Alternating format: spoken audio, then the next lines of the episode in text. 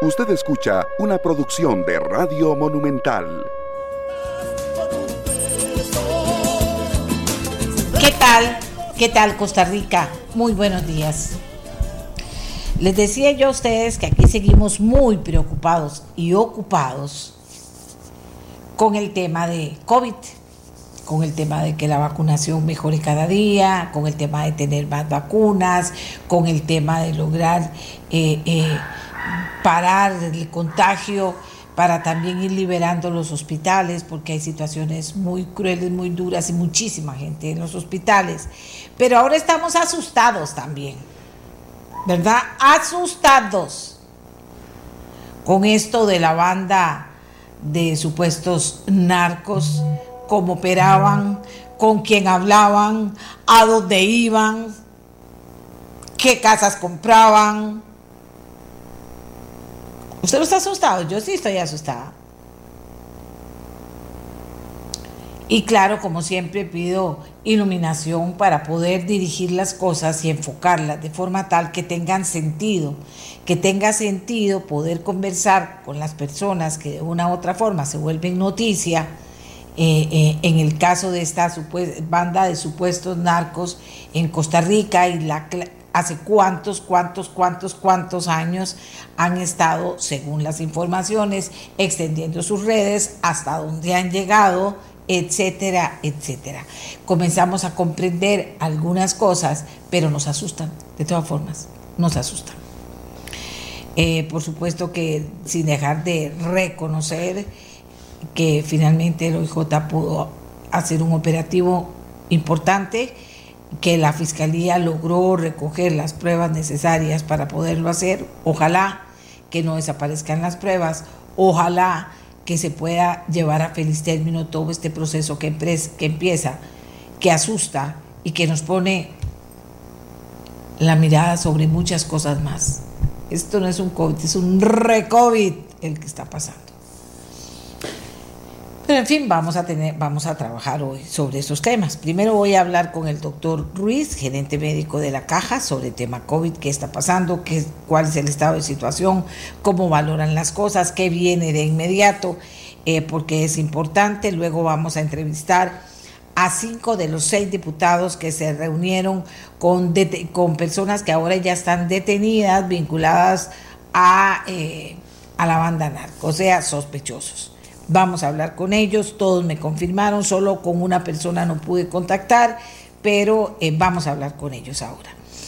También vamos a hablar con el eh, director general del Instituto Costarricense contra las Drogas, que me parece importante ir mapeando un poquito eh, cada una de las instituciones que de una u otra forma tienen que ver con este gran tema del narcotráfico, de las drogas en este país también vamos a hablar con don Marvin Rodríguez, gerente general del Banco Popular, porque la sala cuarta anula sanción en la ley de usura para bancos que afecten el salario mínimo. ¿Qué tienen que ver? ¿Qué importante es o no es esta noticia? Muy importante, la vamos a comentar. Y también vamos a hablar con el alcalde de San José, Johnny Araya, porque resulta que don Johnny Araya y la municipalidad eh, han programado para el bicentenario en el mes de septiembre en nuestro país, de, nuestra independencia, para el bicentenario, una serie importante de actividades. Entre esas había una que tenía que ver con drones, drones. Bueno, vamos a hablar con don Johnny porque don Johnny tomó la decisión de eliminar los drones en la celebración del bicentenario de la Munidad de San José y vamos a ver entonces qué otras cosas quedan de esta celebración. Amén, que entre las actividades que tiene don Johnny a corto plazo, tienen una reunión en la que estará presente el secretario de Estado de los Estados Unidos.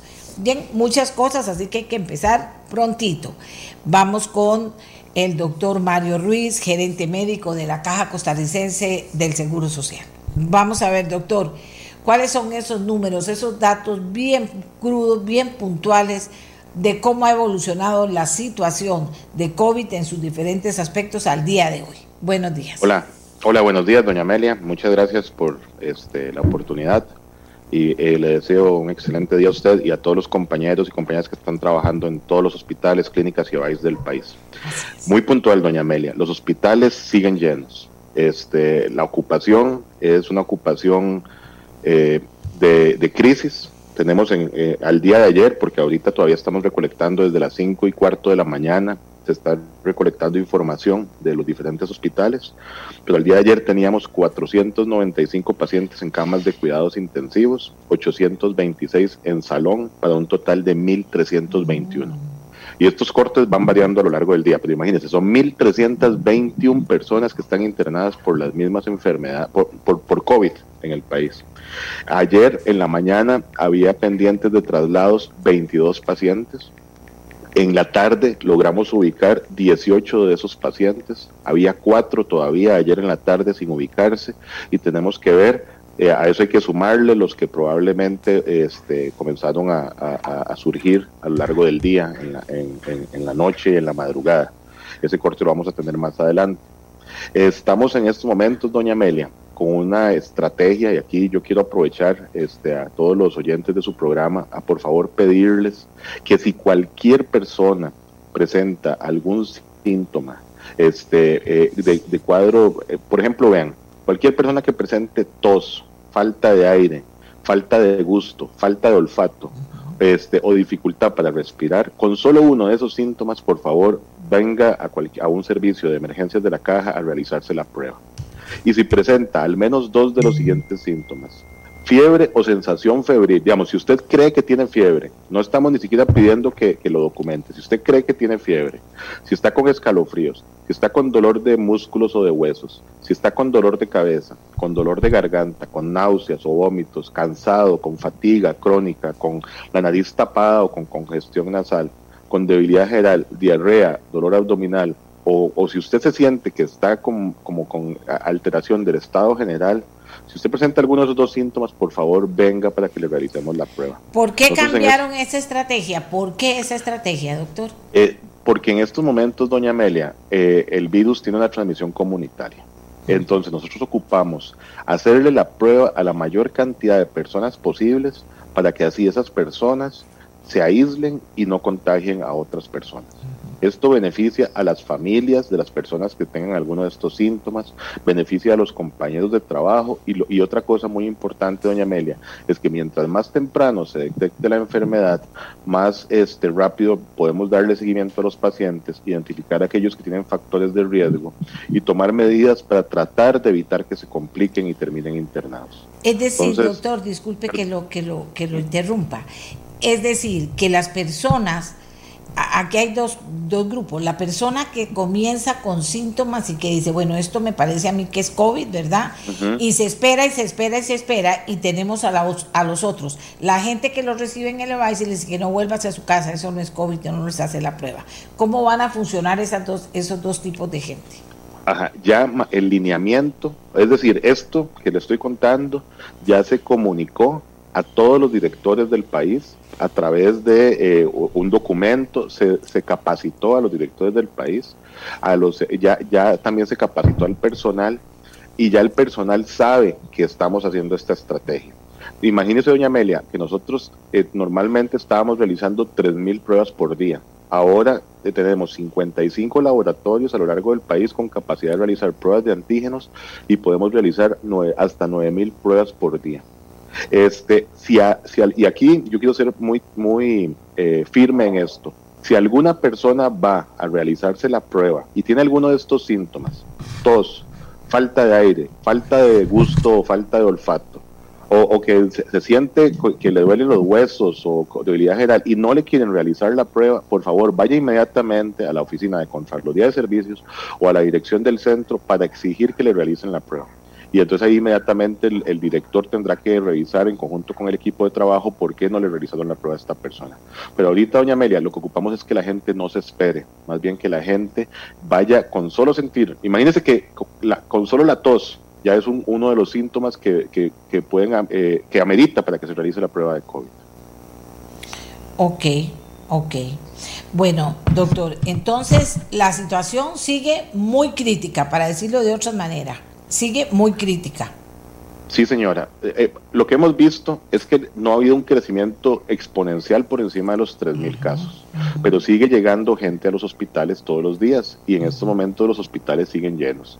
Hasta que nosotros logremos compensar por lo menos estar por debajo de las 359 camas de cuidados intensivos, que son las camas de nuestra capacidad máxima, el sistema está trabajando a más, a, más de un 150%.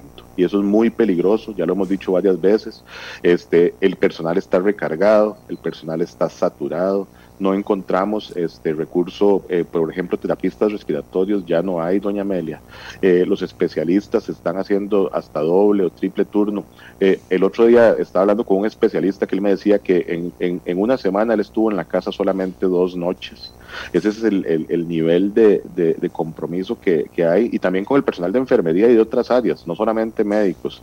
El personal está haciendo doble, triple turno, pero ocupamos para el contagio. Y por eso es esta estrategia de realizar las pruebas lo más pronto posible. Ahora, doctor, vamos a hacer esto vamos a hacer eso, pero resulta, no sé cómo habrá sido el resultado de que el partido se jugara en la noche. Yo ni me había dado cuenta que era que se iba a jugar en la noche, que, que y, no se podía, no se permite ya eh, carros a esa hora.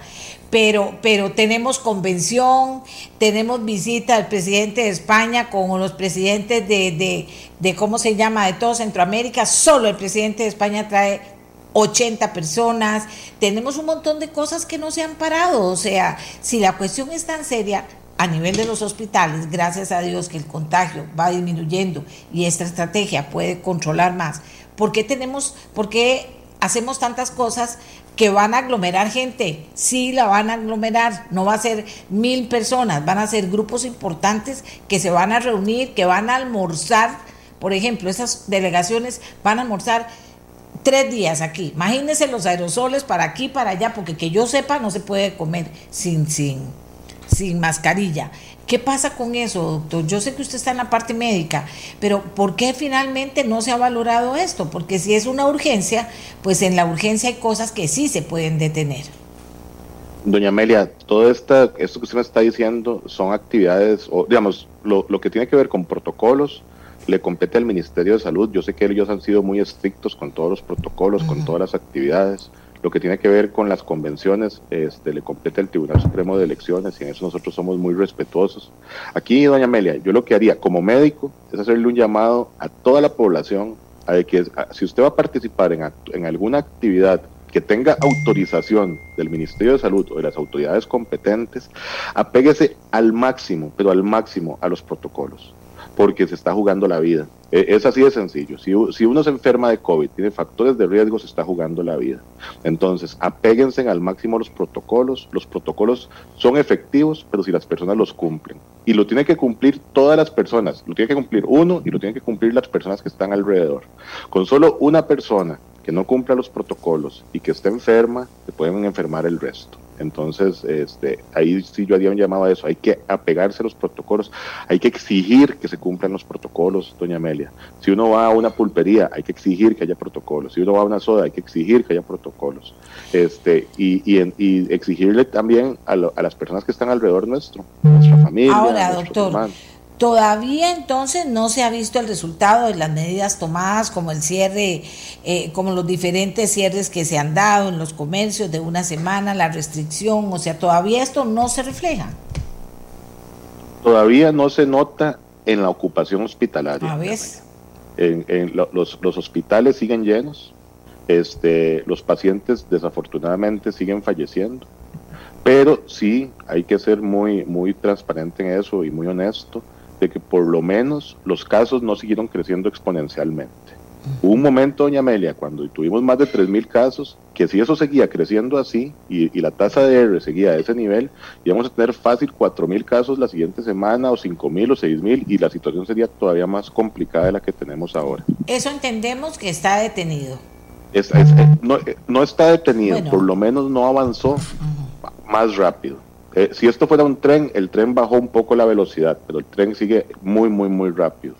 Estas semanas, doña Amelia, son claves. Estas seis semanas en que se han suspendido las clases y que además está la restricción vehicular en el día, la restricción vehicular en la, en la noche y los aforos disminuidos son claves para disminuir la tasa de contagio en, en, unas posteriormente a esas seis semanas. Pero hay algo que a mí me preocupa muchísimo, doña Amelia, y es que vienen las vacaciones. y ojalá que no nos pase como pasó en Semana Santa nosotros ahorita todo el país está haciendo un esfuerzo con la restricción vehicular, con las medidas sanitarias, con las disminuciones de aforo, en los hospitales el personal trabajando al 200% y es muy probable si esto sigue así que los casos comiencen a disminuir. Pero si en las vacaciones todo el mundo otra vez se va para la playa y otra vez es un desmadre donde nadie respeta aforos, donde hay fiestas, donde este otra vez, doña Amelia, después de las vacaciones, a, las dos o tres semanas después de las vacaciones, los casos van a comenzar a subir de nuevo y otra vez vamos a estar en una situación como esta. Sí, yo lo entiendo a usted, pero no entiendo que, que, se hagan, que se permitan actividades que van a ser masivas, doctor. No lo no lo entiendo, digamos, no lo entiendo. Porque si, si e, es para todos el llamado y es para todos el eco de este llamado, ¿verdad? Porque vea qué serio lo que usted está diciendo. Usted, es vida o muerte si volvemos a armar esto y comienzan a haber focos nuevos, ¿qué vamos a hacer? ¿Verdad? O sea, pero es para todos, doctor. Hay que convivir con el COVID eh, eh, utilizando los protocolos, evitando las reuniones grandes, fortaleciendo la burbuja, saliendo si uno tiene que salir y exigiendo que al lugar en que va se cumplan los protocolos. Yo estoy de acuerdísimo con que eso es lo correcto porque no podemos cerrar todo y tenemos estas restricciones que, son duras para mucha gente. Bueno, pero por otro lado autorizamos todas estas actividades masivas, que son masivas. ¿Qué hacemos? ¿Cómo hacemos usted y yo? Eh, dígame. Este, doña Amelia, todo eso le compete al Ministerio de Salud. Bueno, pero le este, compete, pero, pero ya dijo que las va a hacer, o sea, las autoriza. Si no las autorizara, no se estaría gestando todo esto que se está gestando. Bueno, pero sigamos. sí, doña Amelia, hoy yo leí algo que, que usted publicó en, en Facebook que la verdad creo que es muy cierto. Que de cada persona que pierde la batalla contra el COVID deja seres queridos lamentando su partida y que la mejor manera de honrarlos es siendo responsables y acatando las medidas sanitarias para evitar la propagación del virus. Así deberíamos pensar todos, doña Amelia. Así deberíamos pensar todos. Y hay otra cosa, doctor, que ya he tenido gente muy cercana que sufrió el COVID, sufrió COVID.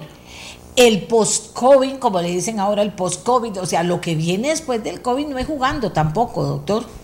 Exactamente, doña Amelia. Y, y uno lo ve, vea, hay gente sana, joven, deportistas, que eh, corren maratones, que, que corren, este, que, gente que está acostumbrada a hacer ejercicio que le ha dado COVID, doña Amelia, y ellos mismos, yo he hablado con varios de ellos que dicen que después de la enfermedad nos sienten igual, que se despiertan cansados, que es una sensación de cansancio crónico, que es una sensación de dolor en los huesos, en las articulaciones.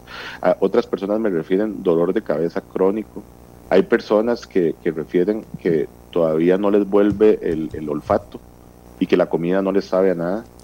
este, Hay otras personas, doña Amelia, que me han dicho que no pueden dormir este, y eso sí debe ser terrible, pero me dicen que no pueden dormir, que, tratan de dormir y no pueden dormir. Sobre todo, y esto pasa mucho también en personas que han estado internadas en unidades de cuidados intensivos, este, que les cuesta muchísimo conciliar el sueño. Es como un síndrome de estrés postraumático. Este, hay otras personas, doña Amelia, que es terrible cuando se enferman chiquitos. Este, porque los chiquitos inclusive este, tienen eh, una sensación de culpa después de haber enfermado a algún familiar. Eh, esto es terrible, doña Amelia. Eh, lo ideal es no enfermarse y lo ideal es que si una persona, y por eso estamos haciendo este esfuerzo a nivel de toda la institución de realizar la mayor cantidad de pruebas posibles, porque lo ideal es que si una persona sospecha que está enferma o está enferma, por favor no salga y por favor evite enfermar a otras personas. En el momento que se hace la prueba, se le puede dar la orden sanitaria, se le puede dar incapacidad. Inclusive, doña Amelia, la Comisión Nacional de Emergencias ha establecido albergues para que si las personas ocupan aislarse y en su casa no tienen la condición adecuada, porque pueden enfermar otras personas, la Comisión tiene albergues a donde podemos llevar a esas personas para que ahí cumplan su aislamiento y en los albergues se les da todo lo que necesiten. Estamos haciendo todo lo posible en conjunto con todas las organizaciones y las instituciones, Ministerio de Salud, Fuerza Pública. yo veo, doña Amelia, las fotos eh, de, que manda a veces don Michael Soto, donde están revisando y haciendo retenes en la noche. Y a veces da, de verdad da cólera ver cuando agarran gente tomada, gente este, que viene de fiestas, porque y da cólera porque uno sabe que van a terminar enfermando a otras personas que probablemente sí están acatando los protocolos. Entonces, por eso eh, es el momento de que más que nunca, como país, nos unamos y saquemos esto adelante. Y se puede hacer. Eh, en estas seis semanas son claves, doña Nelly. Bueno, pero yo nada más llamo la atención de que hace días estoy hablando de que permiten entender al doctor en esto ya él es su campo es otro y voy a hablarle de eso, pero el tema de que se estén permitiendo cosas así no lo entiendo, para decirlo de la forma más educada posible. Doctor, ahora sí, vacunación, ¿cómo vamos? Porque la doctora Alejandra nos hablaba de que bueno, más vacunas, más movimiento. Ayer hablábamos de que en oxígeno, eh, por ejemplo, se habían unido con Cubujuquí de Heredia y que habrían oxígeno de desde las 9 de la mañana en una actividad importantísima hasta las 6 de la tarde para que la gente con su cédula de identidad llegara mayores de 58 años para tratar de poder vacunar a toda esa gente. Eh, mientras tanto, hay lugares que todavía no han terminado de vacunar a los de 58 para arriba. ¿Cómo va eso? Este, estamos acelerando y metiéndole así eh, la chancleta, doña Amelia. Vamos a, toda velocidad en esto que tiene que ver con vacunación. Eh, la semana pasada llegaron más vacunas de Pfizer, llegaron más vacunas de AstraZeneca. Esta semana vamos a poner más de 230 mil vacunas entre Pfizer y AstraZeneca. Ya están distribuidas esas vacunas en todo el país. Hemos tenido, y aquí yo quiero agradecerle muchísimo a todos los alcaldes, a la empresa privada, a universidades, eh, a, iglesias, tanto eh, iglesias católicas como iglesias evangélicas, que se han acercado a, a, las áreas de salud y en conjunto con los directores de las áreas de salud han establecido estrategias muy interesantes, como esta que usted habla de oxígeno. Este, en oxígeno se va a vacunar el domingo. Aquí hay que recalcar que es para las personas que viven en Heredia, Cujuquín. No es para, sí, sí, sí. Exactamente, eso es muy, eh, hay que, hay que recalcarlo. Se van a hacer más estrategias como estas con toda la población pero este, la idea es vacunar la mayor cantidad de gente posible. Estamos dejando en, en el almacén lo mínimo, doña Amelia, lo mínimo, para, que, para que así aprovechar esta estrategia de la comisión de que eh, las vacunas la primera dosis y la segunda ya se espaciaron 12 semanas para vacunar la mayor cantidad de gente posible. Bueno, doctor, y la gente que se vacunó en Estados Unidos, que está muy bien que hayan quitado ya esta certificación que era necesaria, que no tenía sentido y que era un requisito, está bien. Que tienen que ir a Levi's a decir, yo me vacuné la primera dosis, necesito la segunda dosis pero lo que dicen es que no es a todo el mundo, sino a los grupos que se estén vacunando en ese momento. Queda por fuera un montón de gente bueno, que ya se puso la primera dosis o no queda por fuera. A todos los de la primera dosis que se vacunaron afuera se les puede, eh, eh, en el lapso de, no sé, de tres semanas, cuatro semanas o diez semanas, no sé, desde que se vacunaron, se les va a vacunar y si no tienen la edad, entonces tienen que volver a Estados Unidos. Sí, aquí, doña Amelia, mientras más gente se vacune, mejor. Ajá. Y eso es, y eso es clarísimo. Aquí la estrategia es, ojalá nos pudiéramos vacunar todos al mismo tiempo. Eh, si una persona se vacuna en Estados Unidos con Pfizer o con alguna vacuna o Moderna, alguna vacuna que requiera dos dosis, en Estados Unidos la segunda dosis se la pueden poner a los 21 días. Aquí en el país la segunda dosis se pone a las 12 semanas y se pone si usted está dentro del grupo de riesgo que se está vacunando en ese momento. O sea, tiene que volver a viajar prácticamente. Si usted tiene 40, pongámosle, pongámosle 45 años, que debe andar por ahí. Si usted tiene esa edad, entonces usted no va a estar en ese grupo. Yo lo que le recomendaría ahí, doña Amelia, es, en Estados Unidos se puede escoger la vacuna. Entonces, si usted va a hacer el esfuerzo para viajar y, va a hacer el esfuerzo económico, trate de que sea, y, y, si usted lo quiere hacer así, porque eso es una decisión personal, trate de que sea de una sola dosis.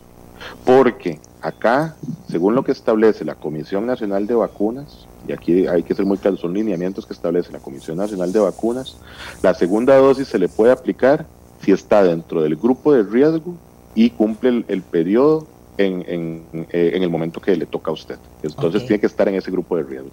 Por ejemplo, una persona de 18 años sin factores de riesgo que se vacune en Estados Unidos, aquí probablemente ese grupo poblacional va a estar vacunándose en unos eh, a final de año prácticamente. Entonces ahí tiene que analizar eso, este, según los factores de riesgo también. Ahora, la gente con factor de riesgo de cualquier edad tanto eh, eh, que esté siendo atendida en la caja como que haya tenido tratamiento con médicos eh, privados, esa gente, no importa la edad, puede vacunarse, se vacuna de una vez. el grupo 3 es ese, es el grupo de, las personas de menores de 58 menores de 58 años hasta 16 años que tienen factores de riesgo, este, la primera dosis, se, eh, a la diferencia entre la primera y la segunda dosis es de 12 semanas y ya estamos vacunando el grupo 3 en casi todo el país. Vamos a ver.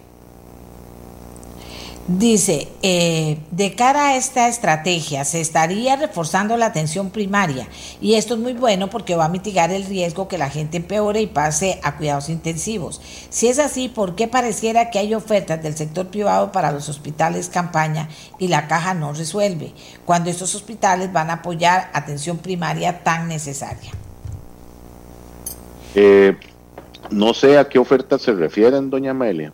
Hay que recalcar que este, sí, tienen mucha razón en, parte del comentario. Esto de fortalecer eh, la detección temprana es en el primer nivel de atención, es la atención primaria y es fundamental a la hora de, tratar de contener una pandemia. Pero para, para ser efectivos en eso, doctor, el apoyo de la empresa privada y las ideas, las innovaciones, lo que puedan montar para ayudar, ¿vale o no vale? Claro que sí, doña Amelia. Ah, de hecho, esto va de la mano con un lineamiento que aprobó el Ministerio de Salud, donde autoriza la realización de pruebas de antígenos por parte del sector privado. Y aquí, doña Amelia, hay estrategias muy interesantes que han aplicado en otros países. Por ejemplo, este, hay fábricas, doña Amelia, donde en, este, en otros países donde le realizan pruebas semanales a todos los colaboradores de las fábricas y las cubre el, el empleador. Este, ese tipo de estrategias se podrían realizar aquí, por ejemplo, en zonas francas, donde perfectamente podrían realizar pruebas de antígenos a, las personas que trabajan en las zonas francas y así asegurar tener cierto margen de seguridad, obviamente siguiendo los lineamientos. Entonces, ese tipo de estrategias son, son muy útiles y, y, la idea es esa, de hacer alianzas público-privadas. Este, con respecto a lo que decían de hospitales de campaña, doña Amelia, en estos momentos nuestra principal limitante es el recurso humano. Para que un hospital de campaña funcione, tiene que tener todo el equipamiento, pero además tiene que tener todo el recurso humano, enfermeras, enfermeros, terapistas, médicos, este, y, eso es lo que escasea en estos momentos. Sí, pero, pero bueno, eh, eh, ese es otro tema. Aquí tengo dos temas.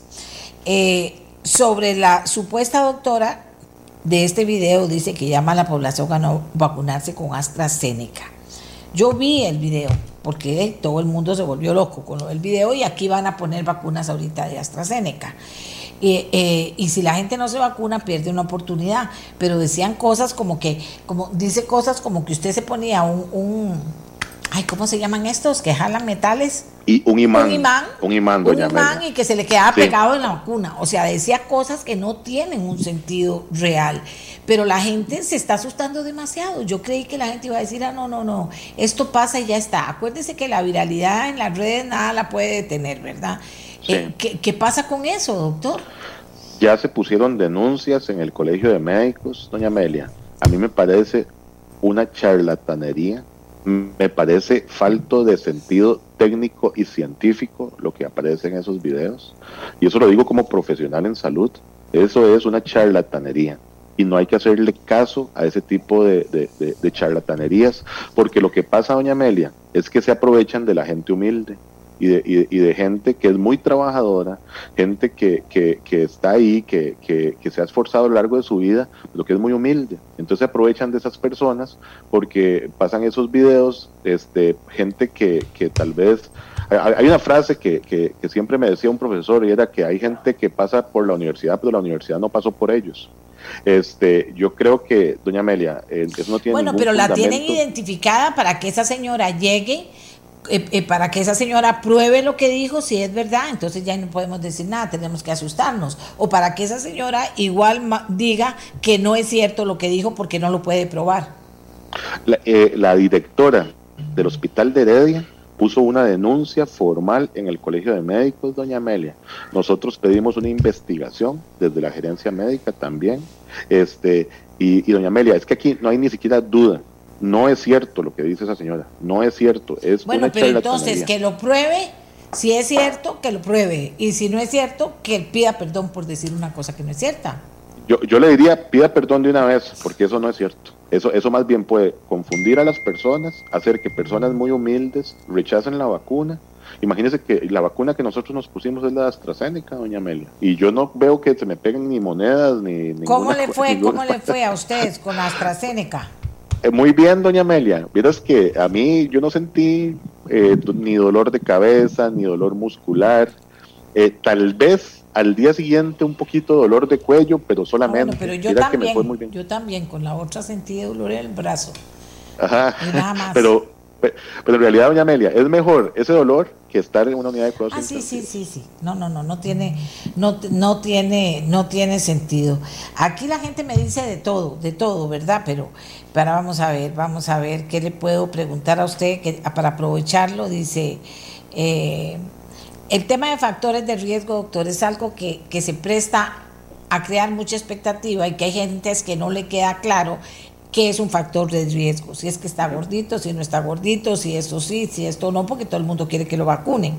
Entonces ahí debería haber mucha claridad en los EVAIS y como digo yo, poner aunque sea una cartulina eh, con plástico ahí que pongan porque la gente sigue preguntando. Si a las mujeres en lactancia se las vacuna o no se las vacuna.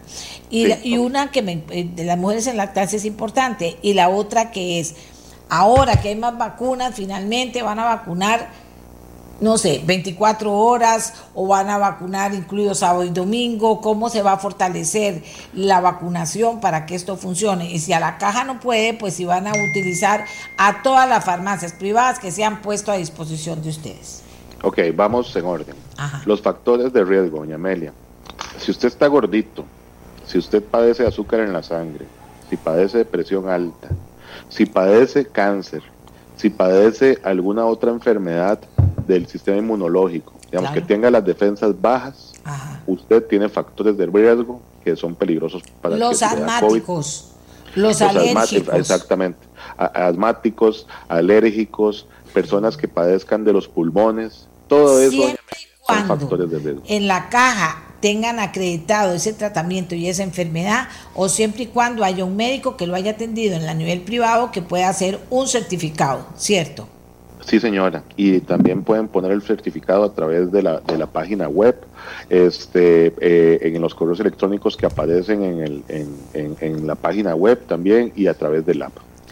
¿Ya empezaron a hacer pruebas de antígeno a los de la Unión de Tres Ríos? Es, las pruebas de anticuerpo, doña Amelia. Este, ese proyecto le, son más o menos 1.500 personas. Muy lentos. no, vamos, vieras que vamos muy rápido, doña Amelia, porque ya hemos llamado más o menos un 40% de esas 1.500 personas ah, se están llamando entre las 4 y las 10 de la noche. este, eh, a ellos se les hace todo un proceso donde se les explica este, cuáles son los efectos secundarios de haberse puesto la vacuna y entonces es muy interesante porque así las personas identifican que, que sí se habían puesto la vacuna y ya les genera tranquilidad. Y los anticuerpos se realizan en las personas que luego de pasar por este proceso aún así quieren realizarse las pruebas de anticuerpos.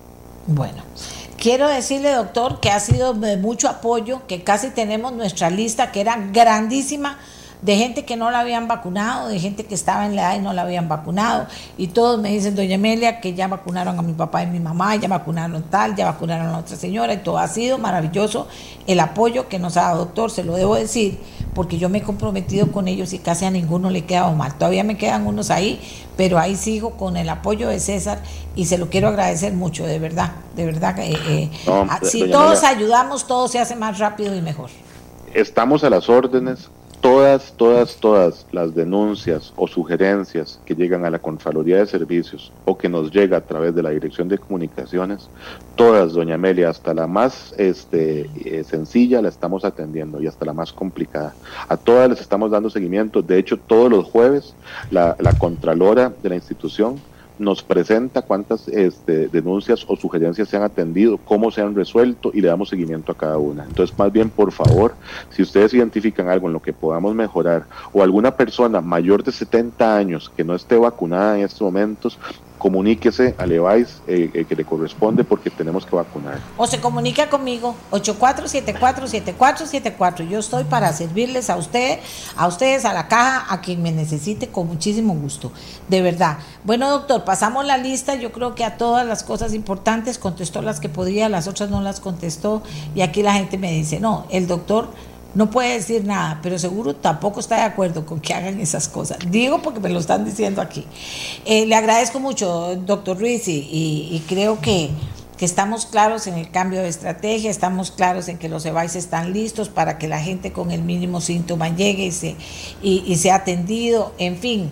Todos juntos podemos. Si echamos a perder esto ahorita con las vacaciones o con lo que pase, porque si después pasa una actividad de estas y se vuelve a ser foco importante, tenemos que, aceptar que somos responsables. Pero todo está montado para que más bien toda esta información que nos da el doctor nos diga, ah, mira, va bien, va bien, vamos a ayudar, vamos a apoyar, no vamos a hacer esto, no vamos a hacer lo otro. ¿De acuerdo, doctor? Muchas gracias, doña Amelia. Este, por favor, cuídense mucho. Hay que ser más solidarios que nunca, tener muchísima fe, mucha esperanza y entre todos vamos a salir adelante de esto. Un abrazo. Un abrazo, doctor. Muchas gracias. Aquí dice ameliarueda.com. Bitácora del Congreso, es decir, agenda ahí a donde están todas las actividades y personas que ingresaron al, eh, a la Asamblea Legislativa. Dice tres vinculadas, van tres vinculados a banda narco visitaron a seis diputados. En total ingresaron en 39 oportunidades a la Asamblea Legislativa entre el 2014 y el 2021. La data, la data, señores, ahí está. Resulta que esto no se puede quedar así.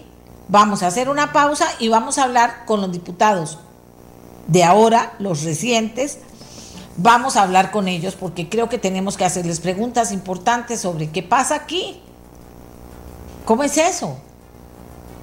A usted, diputado, le dicen, atienda a Piringo Mingo y usted dice, sí, tráigamelo o usted tiene filtros suficientes para decir, ya saben quién es, de dónde viene, ay no, ¿cómo hago? Busquen en, Facebook, busquen en Google, llame a tal, haga cual, pero yo necesito saber con quién me reúno y para qué me reúno. Que para hacer un proyecto de construcción, ¿para qué quiere un diputado trabajar en un proyecto de construcción? El diputado no está en otras cosas. Bueno, eso le voy a preguntar. Hagamos una pausa y ya volvemos, pero esto no puede pasar desapercibido. Hay otros que lo hicieron antes, hay gente que hizo cosas antes, pero Costa Rica, si nosotros no tomamos nota, cuando pasan estas cosas, entonces, ¿qué estamos haciendo? Hablando por hablar, hablar paja. No, en estas cosas no se puede hablar paja. Tampoco se puede ni mentir, ni exagerar, ni decir cosas que no sean ciertas. La verdad, la transparencia. Y si hacemos, hacemos algo que no funciona, tratar de hacerlo mejor para que funcione. Ya volvemos.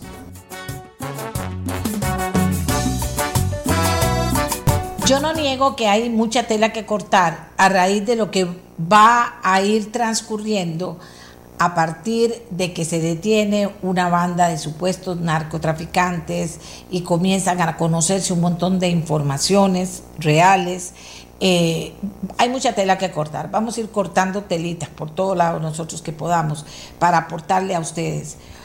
Pero lo que tiene que verse de inicio y claramente es el tema de diputados que recibieron a esta gente y el protocolo que un diputado utiliza para recibir a quién y que esta gente entró no una vez ni dos veces, entraron a la Asamblea Legislativa. Y resulta que yo me puse a hacer ejercicio en redes sociales, en, eh, ¿cómo se llama?, en, en Google, etcétera. Y esta gente, algunos de ellos, por ejemplo, se nota claramente que en algún momento habían sido cuestionados. No, no condenados, pero cuestionados. Y entonces resulta que doña Zoila, la estoy llamando porque son varias personas, estoy llamando a las personas que están en la actual Asamblea Legislativa, doña Zoila Rosa Bolio Pacheco. Ella está por teléfono, pero ella es una mujer muy concreta eh, y, además muy valiente para decir ciertas cosas. Doña Zoila, lo que a mí me interesa saber es ¿qué protocolo sigue usted, por ejemplo, para atender a una persona que le pide una cita? O sea, esa es una. Y la segunda, para hacer un proyecto de construcción, una compañía constructora, usted pierde tiempo como diputada atendiéndolo, porque se supone que usted no tiene nada que ver en eso. Adelante, doña Zoila. Para yo recibir a alguien, tienen que mandarme de previo un correo y el motivo para qué quieren la audiencia. En este caso, no existe ninguna solicitud de audiencia de este señor y lo que existe es que en el edificio viejo, en la puerta, cuando usted presentaba la cédula para entrar, el señor dijo, voy para el despacho de la diputada Bolio. Él no se hace acompañar por, un, eh, por alguien de mi despacho o alguien de seguridad para verificar que efectivamente iba para mi despacho. Una vez adentro del edificio, usted entraba por la avenida central y mi oficina quedaba en la Casa Rosada. Él, en ese transcurso se puede ir para cualquier lado. No me saben decir en seguridad a qué hora salió. No me saben decir cuál oficial fue el que hizo el registro. No me saben decir si ese registro puede ser alterado conforme pasa el tiempo. Que digamos que si tiene la seguridad de ser un sistema inalterable o alguien puede haberlo alterado en los recientes días. O sea, eh, nunca llegó, nunca llegó a su despacho. ¿Saben decir? Eh, pido los videos de mi despacho de la Casa Rosada de ese día y esa hora y me dicen que los videos los destruyen cada mes. Imagínese, doña Amelia, no hay un registro cuando usted en la nube puede subir todos los videos de seguridad. No hay un solo registro. Entonces no hay nada, absolutamente nada, y en mis bitácoras está simplemente este que no se recibió ni siquiera un documento, porque persona que llegaba a dejar cualquier documento, si anotaba la hora y que era, era la persona que entraba al despacho a dejar X, Y o Z tengo, en aquella época había una instancia que se llamaba Adopte un Diputado y yo mandaba informes mensuales y los tengo guardados y tengo exactamente las visitas del mes de agosto y ahí ya yo lo subí en redes quién me visitó durante el mes de agosto y por qué me visitó. Entonces que el señor que ya está muerto lamentablemente porque lo hubiera confrontado, haya dicho en la puerta voy para el despacho de la diputada Bolio, no significa que llegara a mi despacho menos que se reunió conmigo y ni siquiera fue a dejar algún documento, porque tengo entendido que en el caso de Doña Ivonne fue y pidió un, correo electrónico para después mandarle una carta. No se reunió con ella, simplemente llegó y dijo, deme el correo electrónico. Ahora, eh, doña Zoila, eh, digo, pregunto, una persona que quiere hacer un proyecto de construcción de grande, mediano, pequeño en San Pedro, en San Pablo o en Cotobruz, eh, es una persona que un diputado puede ayudarle en algo, puede eh, eh, perder el tiempo hablando de algo que no le corresponde a un diputado o sí le corresponde. Vea, doña Amelia, yo me he guiado por la agenda de mis temas y mis temas han sido la seguridad y han sido la, eh, todo el sector agropecuario. Entonces, si usted ve todas mis visitas en el transcurso de mis legislaturas es o Ministerio de Seguridad, o Sembremos esto, o la ley de polígrafo, o la ley de inhabilitar pistas clandestinas, o el combate al narcotráfico, y, o el otro lado, Cámara de Agricultores, Insumos, eh, Cámara de, Productores de Café, cooperativas, pero yo en realidad a mí nunca me ha interesado eh, los proyectos inmobiliarios, yo no estoy en una provincia como Limón, Guanacaste o Punta Arenas, entonces, a, mí realmente no era una persona importante en ese sentido como para hablar por un proyecto de la zona de Limón o la zona de Guanacaste o la zona de Punta Arenas, porque mi agenda desde el primer día solo fueron dos temas porque yo dije yo no me puedo meter en todo. Me meto en lo que sé, seguridad y agronomía. A ver, seguridad, doña Zoila, ¿usted cree que debe fortalecerse, revisarse o no sé qué a la luz de, de cuestiones que han pasado? Por eh, supuesto, se debe, que, debe revisarse quiénes integran la Comisión de Narcotráfico.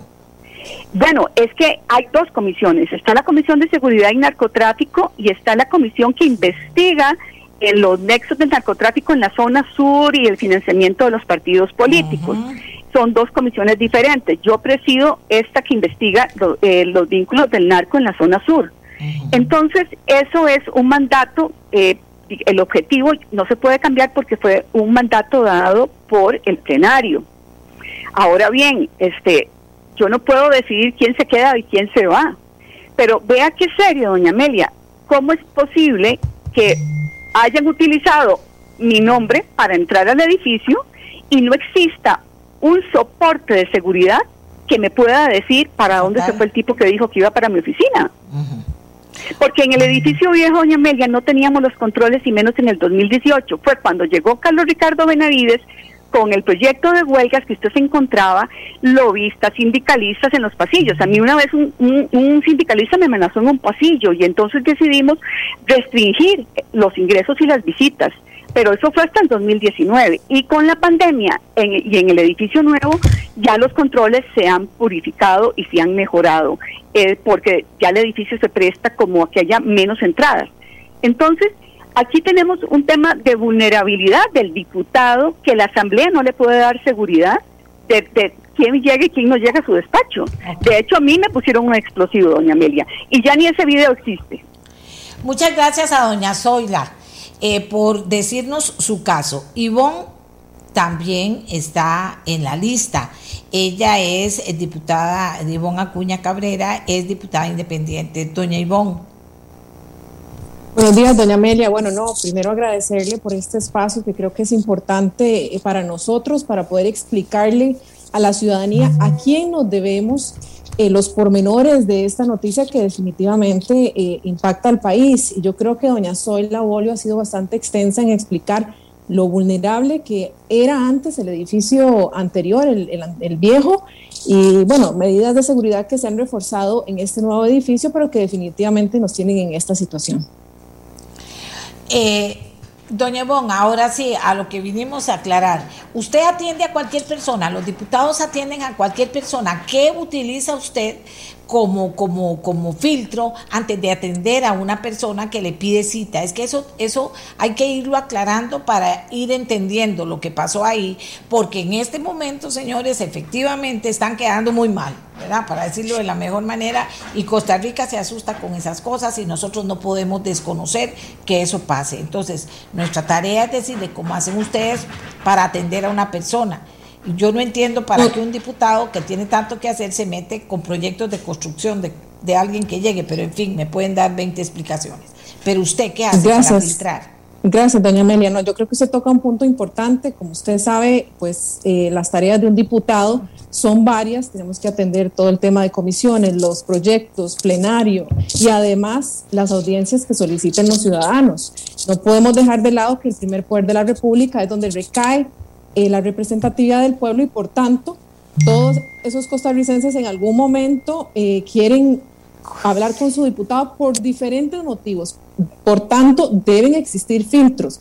Filtros que actualmente no existen y no existen porque jurídicamente no existe una ley que regule el cabildeo, que regule el lobby en nuestro país y este, esto lo digo porque desde el 2019 yo había presentado un proyecto de ley para regular esto, un proyecto de ley que está en la Comisión de Jurídicos y al día de hoy no se ha discutido. Entonces, es importante decir eso. En mi caso, como no existen regulaciones o ley que ponga los parámetros para el cabildeo, hemos establecido eh, ciertos pasos para que la gente que quiere una audiencia en nuestro despacho pueda tenerla si es pertinente. En el caso de este señor, con quien no me reuní, ni fuera de la Asamblea Legislativa, ni dentro de la Asamblea Legislativa, y en eso debo ser contundente, este señor se acerca a la Asamblea Legislativa y ese mismo día dice en el puesto de seguridad que va a mi despacho a dejar documentos. Se acerca al despacho, habla con las asesoras, porque yo no estoy, estoy en plenario. Inclusive ayer hicimos la tarea de ir a ver el acta, que fue lo que se discutió, y comprobar mi quórum dentro del plenario, mis votaciones dentro del plenario. Este, este señor se reúne con, o más bien entra al despacho, pide un correo electrónico porque dice que necesita mandar una documentación y manda un correo electrónico posteriormente. Correo electrónico que no tiene cuerpo, ya lo tienen los medios de comunicación porque así lo distribuimos ayer. Un correo electrónico que no tiene cuerpo, lo que tiene es un documento adjunto de una carta que él había enviado días anteriores a, la Junta Directiva del ICT con copia al, ministro de la presidencia en ese momento, don Rodolfo Pisa. Y ahí quedó el asunto. Los asesores revisan el documento y dicen, aquí no hay competencia de la legisladora, no hay por qué involucrarse en este tema y el asunto queda ahí. No hay una reunión. Eh, ¿Cuál era el tema específico? No hay seguimiento al correo. el tema específico para las personas que están escuchando. Bueno, el documento yo lo conocí hasta el día de ayer porque cuando nos consultan sobre este señor entramos a ver y efectivamente en ese, en ese, en ese protocolo que le estoy mencionando, que tenemos nosotros como despacho porque no es propio de la Asamblea Legislativa, para resguardar la integridad física de nuestros colaboradores, de los legisladores y también pues de la integridad de nuestra gestión, eh, está tener una bitácora de todo el mundo que entre. Inclusive cuando nos reunimos le decimos, queremos que sepa que esta reunión está en bitácora y todo lo que se va a hablar en esta reunión es de conocimiento público, porque en mi despacho existe eh, una nosotros tenemos una política de puertas abiertas. Eh, ese correo electrónico hasta ayer tuve conocimiento yo, porque como no era competencia mía, los, los asesores simplemente lo dejaron ahí ni siquiera hablamos al respecto, no lo comentamos, este, no nos reunimos posteriormente, no le dimos seguimiento al correo, no mandamos el correo a nadie, no le dimos gestión a ninguna petición ni ninguna cosa que decía el correo, como le digo, hasta el día de ayer me, lo, lo, lo leí en parte y por lo que tengo entendido era una denuncia, una denuncia que ese señor hacía sobre un proyecto que él quería hacer y dificultades que estaba eh, enfrentando en ese proyecto. Los pormenores de ese proyecto, de, quién era, dónde era, no los conozco. El documento hasta ayer tuve conocimiento de él y como le digo, lo que hice fue como ojearlo porque hasta el día de ayer este, lo conocí. Muchísimas gracias, doña Ivonne. Yo a todos les mandé una invitación, menos a mi lady, debo decir, porque no tenía el número. Pero a todos les mandé la invitación los que contestaron con transparencia pueden decir, eso sí, yo voy a preguntar, no es que solo pueden decir, yo voy a preguntar.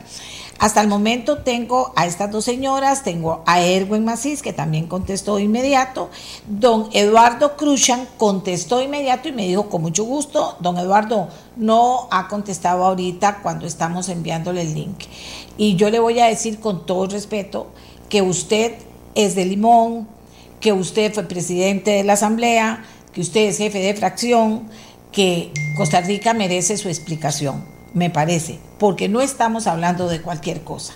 Entonces vamos a insistir con don Eduardo mientras converso con don Edward, eh, con don Erwin y don Oscar Cascante del Partido Unidad Social Cristiana, yo no lo conozco.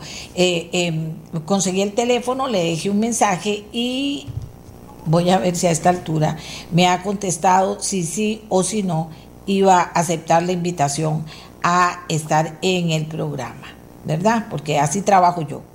Y tarde en la noche, Erwin me escribió tarde en la noche, pero me dijo, sí, eh, yo contesto mañana, eh, eh, aquí está, no me ha contestado.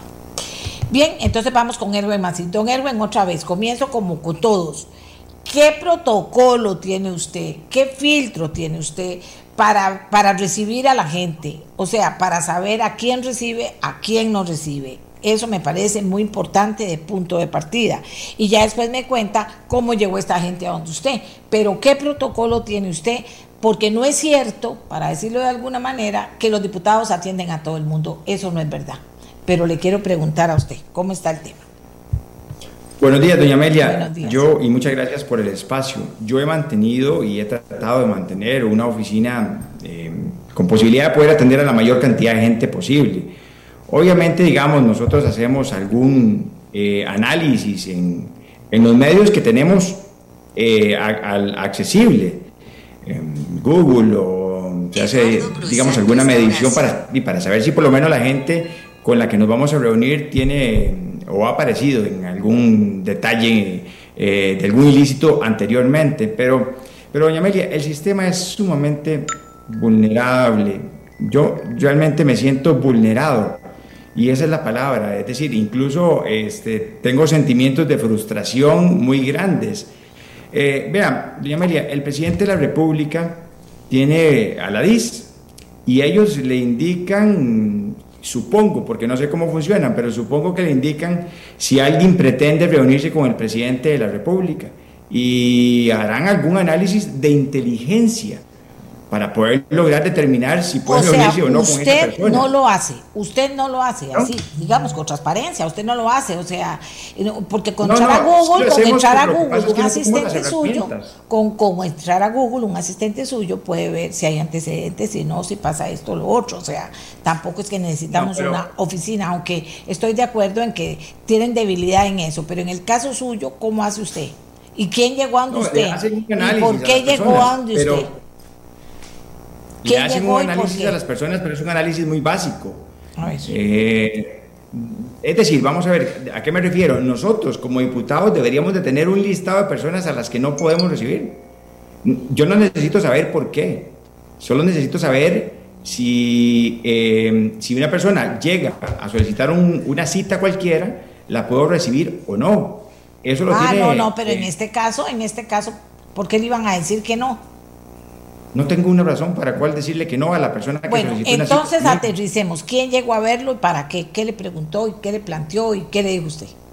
No, quería hablar sobre proyectos eh, de interés social, la frustración que tenía sobre los trámites que hay, eh, la imposibilidad de poder desarrollar proyectos.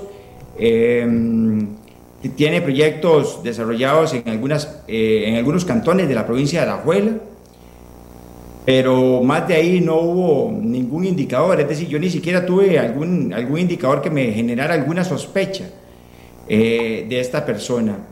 Yo recibo muchísimas personas, yo soy una persona sumamente honesta y, y, la verdad es que así me he mantenido toda la vida, pero no tengo tantas herramientas como debería de tener como diputado de la República para saber con quién tengo que reunirme y con quién no tengo que reunirme. Em, y definitivamente me parece que esto es un muy buen antecedente o un muy buen, una experiencia para poder lograr que la Asamblea Legislativa tenga un departamento de inteligencia que nos indique a nosotros como diputados si podemos recibir a alguien o no podemos recibirlo.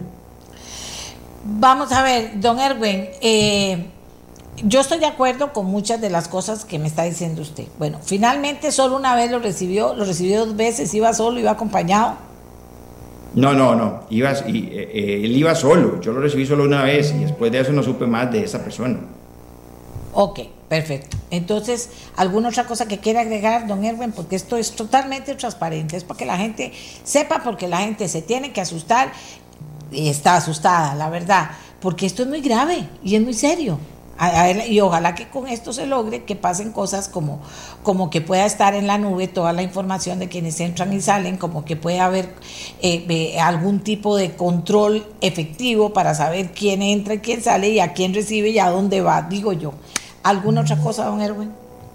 No, yo quiero reiterar, de verdad, doña Amelia, vea, uno como diputado trata de ayudar a la gente y ayudar a las personas y poder tratar de aprovechar cuatro años que pasa por la Asamblea Legislativa para poder eh, dejar alguna huella.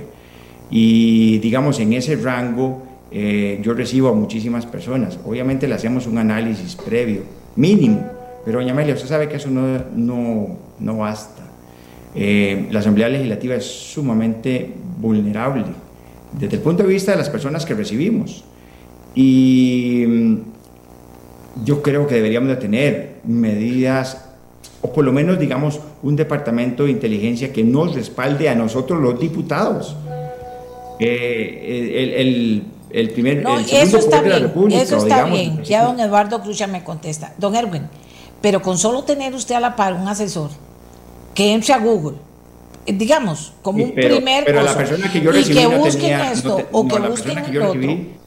la persona que yo recibí no tenía ningún historial de ese tipo, era un desarrollador que no me dio ningún índice para poder dudar. Eh, Yo no tenía cómo poder enterarme de que esa persona estaba, digamos, en malos pasos. Bueno, o que se está siguiendo se está investigando. Exactamente. Eh, muchas gracias a Erwin Macís por su descargo, porque al final lo que, lo que es es un descargo de cada uno de los que aparecen en la lista. Don Eduardo Cruzan me está diciendo que está listo. Les pido por favor a los compañeros, porque hemos eh, producido una pantalla muy linda donde se pone la foto del diputado y se pone el telefonito y se dice que está vía telefónica. Cuando no tenemos la foto, entramos a Google, ahí aparece la foto, o a la asamblea, por ejemplo, y ahí tenemos la foto, para, porque es importante. Entonces, aquí me dice un ex diputado, doña Amelia, hay citas que son agendadas debidamente con el tema definido. También hay casos donde un usuario, sin haber contactado previamente un despacho, va a la asamblea. Y seguridad en el ingreso llama al despacho respectivo y allí en el despacho se decide o no el ingreso. Por eso es que ahora la persona que voy a conversar, con la que voy a conversar, es con el director ejecutivo de la asamblea, porque esto no se puede quedar, no estamos como el gobierno, tirando la bola de un lado para el otro. Que cómo se ve el tema y qué se, o sea, qué se va a hacer, pero cómo se ve el tema, por qué se borran las cosas, o sea, me parece a mí que, que esas cosas no deberían ser. Me dicen que ya está listo. No, no, así está el, el tema y, vamos a preguntar otra vez.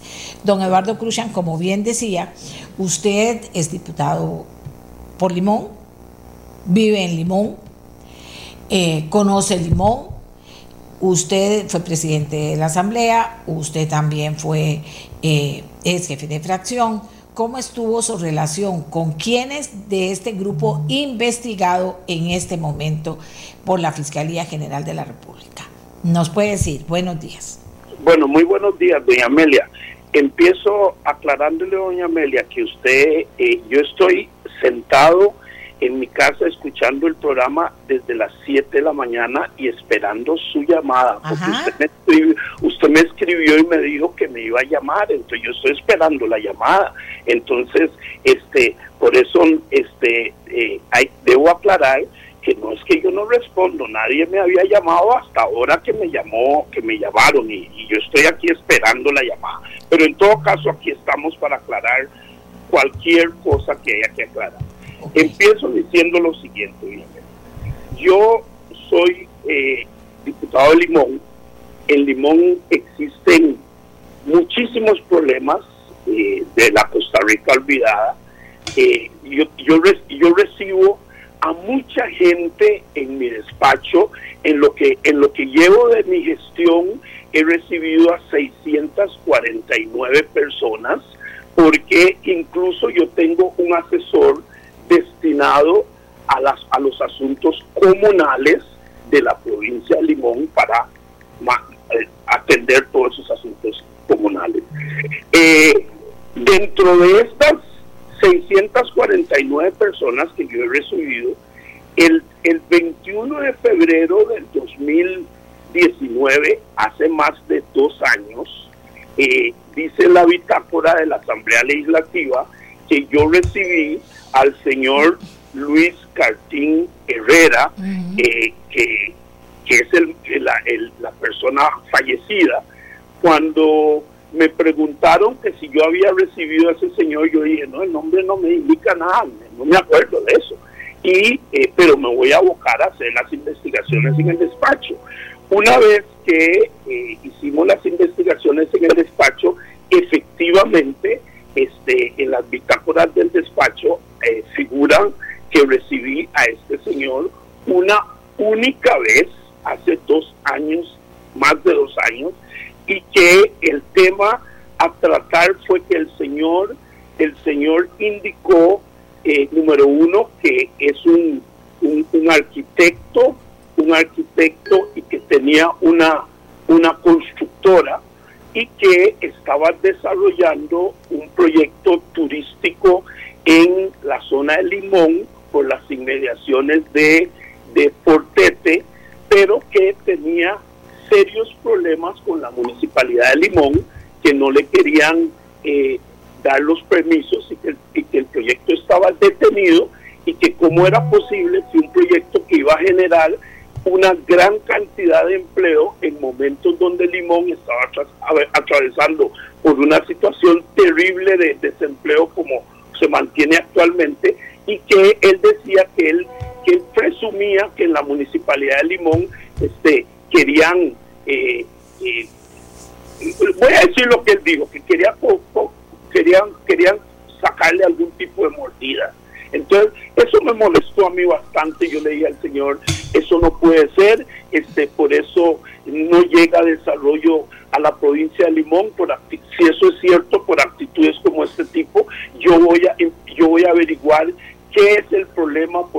salen los permisos.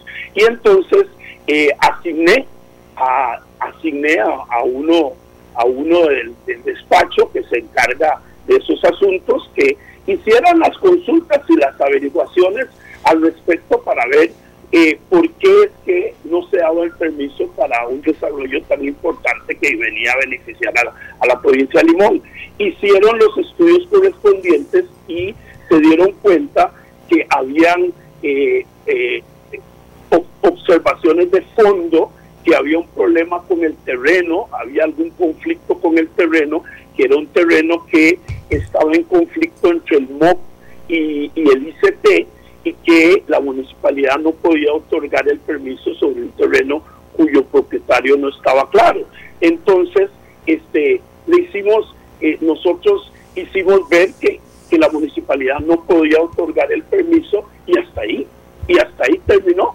Y, y no supe más de, de este señor, ni, ni tuvimos nada más que ver, ni atendimos a ninguna otra persona atinente al tema en la Asamblea Legislativa. Y le digo, doña, doña Amelia, eh, si este señor no hubiera fallecido y me lo vuelven a poner al frente, si yo me lo topo en la calle o me lo vuelven a poner en, en frente, le digo que no lo conozco, porque lo atendí una única vez y fue, fue si acaso 10 o 15 minutos que el señor me e incluso me explicó el proyecto y me hizo me hizo una me, presentó un brochure de esos que hacen con el proyecto donde había un proyecto un proyecto interesante un proyecto hotelero y, y, y entonces yo dije no no la municipalidad de Limón no puede seguir obstaculizando este tipo de cosas entonces mi participación fue más bien buscando facilitar la tramitología pero al final habían, habían problemas este, insoslayables y, no se pudo y ahí yo terminé con el asunto. ok, don Eduardo, eh, bueno, me dice usted que el señor con el que se reunió se murió, pero usted está de acuerdo conmigo en que en que falta de cada diputado, porque también cada quien tiene su responsabilidad, y de la Asamblea en general, que también tienen su, su falta algo ahí, un filtro importante, porque imagínese, don Eduardo, que ese señor estuviera vivo y diga, no, no, no, no, no, yo arreglé con él tal o cual cosa, imagínese. Imagínese, o sea, dígame usted que no es una experiencia muy dura para usted, digo, y para los diputados, o sea, ¿cómo descubrimos los costarricenses que ahí entra cualquiera y sale cualquiera y que con cualquiera está siendo investigado, están siendo investigados en este momento por algo muy grave por la fiscalía? No se ha dicho que son culpables, pero sí son, eh, pero sí son sospechosos. Doña Amelia, este señor, este señor tenía es, ese señor era un profesional, tenía efectivamente la constructora y mi pregunta es esta, doña, doña Amelia, este, ¿cómo nosotros como diputados nos garantizamos eh, que en algún momento no se pueda colar un, un, un maleante, un malandro, un indeseable, este, eh, cuando, cuando, porque parte de nuestra función constitucional este, es recibir, nosotros somos representantes del pueblo, entonces, ¿cómo hacemos? Eh, la única Eso que le digo yo, se le la única, tal vez si me permite, doña Amelia. No, pero es que, don Eduardo, entiéndame. O sea, si a usted le dice Amelia Rueda Humada, cédula tal, pide para tal cosa, para ver un proyecto, usted puede totalmente investigar antes si está cuestionado, si no está cuestionado, cuál es el proyecto y pasa lo que pasó. Que cuando usted conoció el proyecto a posteriori, entonces se descubrió que había cosas que tenían sentido por, la actuación de la municipalidad. Doña Amelia, hace Hace dos años, en, el, en la única vez que recibí al Señor, el 21 de febrero del 2019, cuando, cuando hicimos la investigación, el Señor, una, una persona que efectivamente tenía una constructora, que efectivamente estaba llevando a cabo un desarrollo en la provincia de Limón, entonces todo indicaba que era un asunto que estaba en, en, en, en el orden. Y entonces mi pregunta es esto este, la única forma de tener 100% de garantía de que uno no reciba, de que no se le, se, le filtre una persona de esa, ese tipo, es no atendiendo a nadie. Y entonces yo tendría que, escoger entre no atender a nadie para no, para no correr ese riesgo o atender a a la, a la ciudadanía. Y entonces yo prefiero, honestamente, correr ese riesgo y que se me, se me infiltre una vez perdida, si acaso, una persona que sacrificar a la mayoría de las personas que llegan a visitarnos y que son buenas personas. Entonces, ese es el problema que tenemos, doña Amelia. No, no, no, no, yo estoy de acuerdo, yo no estoy acusando a nadie, estoy diciendo que yo no estoy de acuerdo con eso que dice usted, porque resulta que sí debería haber una manera y un filtro, claro, yo no niego que se puede infiltrar a alguien de alguna manera o no sé, pero lo que digo es que lo que es importante para mí es que ustedes tienen que responder finalmente ante la ciudadanía cuando pasan estas cosas, también tienen que responder y decir, bueno, es que yo no lo tengo, yo no lo hice, a mí no me pareció o sí me pareció, o sea, todas esas cosas ustedes las pueden decir, pero eso no significa que no fue cierto, que ahí había gente que en este momento está siendo investigada, no estoy diciendo eh, otra cosa, que está siendo investigada, que es sospechosa de una banda que uno dice increíblemente, ¿cómo hacía aquí en Costa Rica que entraba a la asamblea y salía a la asamblea? Doña Amelia. Eso es lo que digo yo. Doña Amelia. No, respeto que usted dice.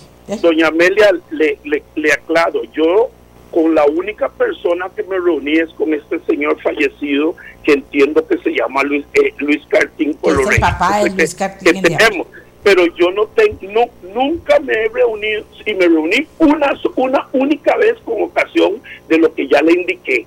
Yo no conozco a, a, los demás, no tengo ninguna relación, solo eso, y fue en el 2019, y después de eso no tuve ningún después de eso que hicimos las consultas y averiguamos la situación, no he tenido absolutamente nada que ver con, con estas personas, ni sé nada más del, del asunto. Entonces mi pregunta es este, si a mí me vi, por ejemplo, el otro día que Limón tenía problemas con el estadio, con, con el convenio de la firma, me, solicitaron una cita unos representantes de Limón a pedirme intervenga ante la municipalidad para que nos firmen el convenio y, y, que nuevamente nos den el estadio. ¿Qué tuve que hacer? Recibirlos en, el, en mi despacho, este, intervenir por el asunto del estadio. Yo recibo, yo he recibido a 649 personas con distintos tipos de problemas y esa es parte de mi función y no lo puedo evitar. Pero, pero don Eduardo, discúlpeme con todo respeto por los altos cargos que usted ha desempeñado en la Asamblea esta experiencia no le ha enseñado nada. Imagínense que para muchísima gente el hecho de que diputados hayan recibido a este señor que fue el que inició con todo con todo este estos proyectos eh, y que está siendo cuestionado su hijo y, lo que ha pasado, o sea, está investigado por eh, por la por la fiscalía, hay gente detenida, etcétera. Imagínense usted lo que ha significado para los costarricenses, usted y los otros que lo hicieron. Nadie acusa, nadie está acusando a nadie, pero digo, digo, don Eduardo, es que usted insiste en que usted entonces va a poder recibir a cualquiera. ¿Es correcto esa suposición? ¿O, usted cree que hay algo que hacer para filtrar que no pase lo que los medios están informando? Que ahí entraba una persona que ahora está cuestionada entraba y salía, entraba y salía y se reunía, no solo en esta administración, en la pasada también. Entró y salió, 39 visitas. Doña, doña Amelia, de eso, de, eso yo no tengo conocimiento, yo estoy hablando de mi caso particular, que el señor estuvo una vez, de, las, de los otros y yo no tengo conocimiento de eso. Y entonces, ¿qué voy a tener que hacer en adelante? Cada vez que una persona me solicita una cita, voy a tener que mandarlo una nota al Ministerio de al Ministerio de Seguridad Pública con el nombre de la persona para decirle, investiguenme y díganme si, si la puedo recibir o no. Pero, pero don Eduardo, usted entiende, eh, de, con todo respeto, o sea, tal vez yo no me doy a entender suficiente. De todas formas, porque usted le tiene que ayudar a un desarrollador que obviamente con investigar un poco se sabía las razones que tenía la municipalidad para no darle todavía el visto bueno, eh, ¿por qué tiene un diputado que dedicar su tiempo, y más un señor que ocupó esos altos puestos en la Asamblea, eh, dedicar tiempo y dedicar espacio y dedicar para, para, para hacerle una gestión que tiene que hacer ese señor? doña Amelia, porque yo soy, yo soy un representante del pueblo, de los ciudadanos, y era un proyecto de que se suponía que era de interés para mi provincia. Era un proyecto que se suponía iba a generar empleo para la provincia. Entonces, obviamente, yo tengo interés en cualquier proyecto eh, que, que, se, que se desarrolle, que se va a generar empleo para la provincia de Limón y obviamente que se, que se desarrolle con recursos sanos, por supuesto. Entonces, mi interés nace de, no por el Señor, mi interés nace por la provincia, por el proyecto, no por ayudarle al Señor, sino porque Limón tenga las facilidades, tenga los proyectos necesarios. Esa solo fue mi interés. Y por eso lo averigüé y en ese tiempo también la municipalidad, este, había un estereotipo con la municipalidad de Limón en el sentido de que le atravesaban el caballo a los proyectos que se querían hacer. Entonces yo me metí buscando a ver cuál es la situación del proyecto y cuando me di cuenta dije aquí, aquí no hay nada que hacer. La municipalidad tiene razón, hay, hay razones de fondo que no se pueden otorgar el permiso. Hasta ahí llegué yo.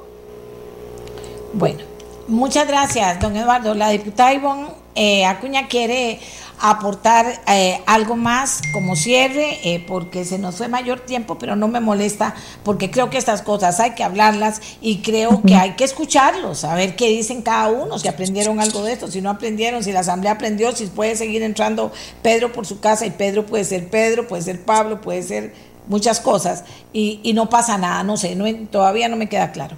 Eh, adelante. Gracias, doña Amelia.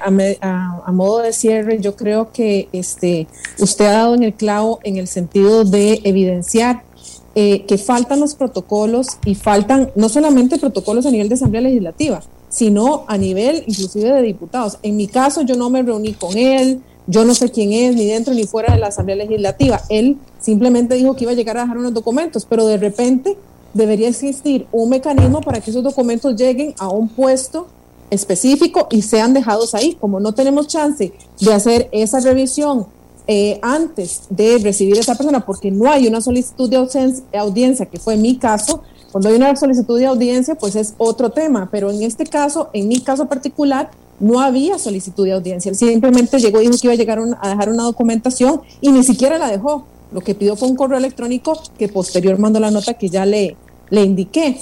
Pero sí creo que este, lo que usted da en el clavo, doña Amelia, eh, y, y creo que como siempre es muy puntual en hacerlo, es la necesidad de establecer esa regulación. Insisto, no solamente está mi proyecto, porque yo no soy mezquina en esto. Hay tres proyectos, doña Amelia, de ley de cabildeo en la Asamblea Legislativa, que establecerían parámetros para estas visitas, quiénes son, para qué vienen, de parte de qué empresa, y pone las reglas del juego para eh, las visitas que van a tener los legisladores, tanto para nosotros, para resguardar nuestra, nuestra gestión, como también la eh, integridad física de no, no solo los legisladores, pero también la gente que trabaja en la Asamblea Legislativa. Gracias a todos los diputados que participaron. El señor Cascante, Miguel, al final el señor Cascante no dijo nada. Por favor, dígamelo usted, porque aquí a mí no me ha contestado. Pero eh, doña Amelia, ¿puedo cerrar con algo? Ah, sí, doña Soya, no sabía que todavía estaba allá adelante. Sí, todavía, porque eh, yo también eh, voy en el sentido de doña Ivonne. A doña Ivonne dijeron, voy a ir a dejar unos documentos al despacho y el tipo no dejó nada, simplemente pidió un correo. Y en mi caso dijo, voy a ir al despacho de Bolio y ni siquiera apareció. Es que vea qué grave, es que cómo es posible si usted tiene una audiencia, ¿verdad? Con alguien, usted manda a alguien de su despacho a recibirlo como por cortesía o, al, o alguien de seguridad debería acompañarlo hasta el despacho. Pero una vez que ingresa, te dieran como gatos sueltos. A mí una vez un, un sindicalista en un pasillo me amenazó cuando estábamos con el proyecto de huelgas. Y antes era más laxo. En el 2018 ahí entraban como quisieran. Fue a raíz del plan fiscal y de huelgas que don Carlos Ricardo Benavides en el 2019 puso un filtro, restringió un poco más las entradas eh, de, los que llegaban, pero ni siquiera tienen el registro de cuánto tiempo estuvo dentro del edificio. Vea que desastre del sistema de seguridad y no hay seguridad que no hayan alterado el sistema de registros tampoco. No hay videos, o sea, no hay nada. Ese es el tema, que tenemos una asamblea legislativa en que nosotros como diputados no tenemos ninguna seguridad. Eh, no sé si alguno quiere decir algo más. Yo creo que el tema, me falta hablar con el director ejecutivo de la Asamblea a ver qué siente, qué piensa. Ese tema no es la primera vez que se toca en cuanto a filtros, etcétera.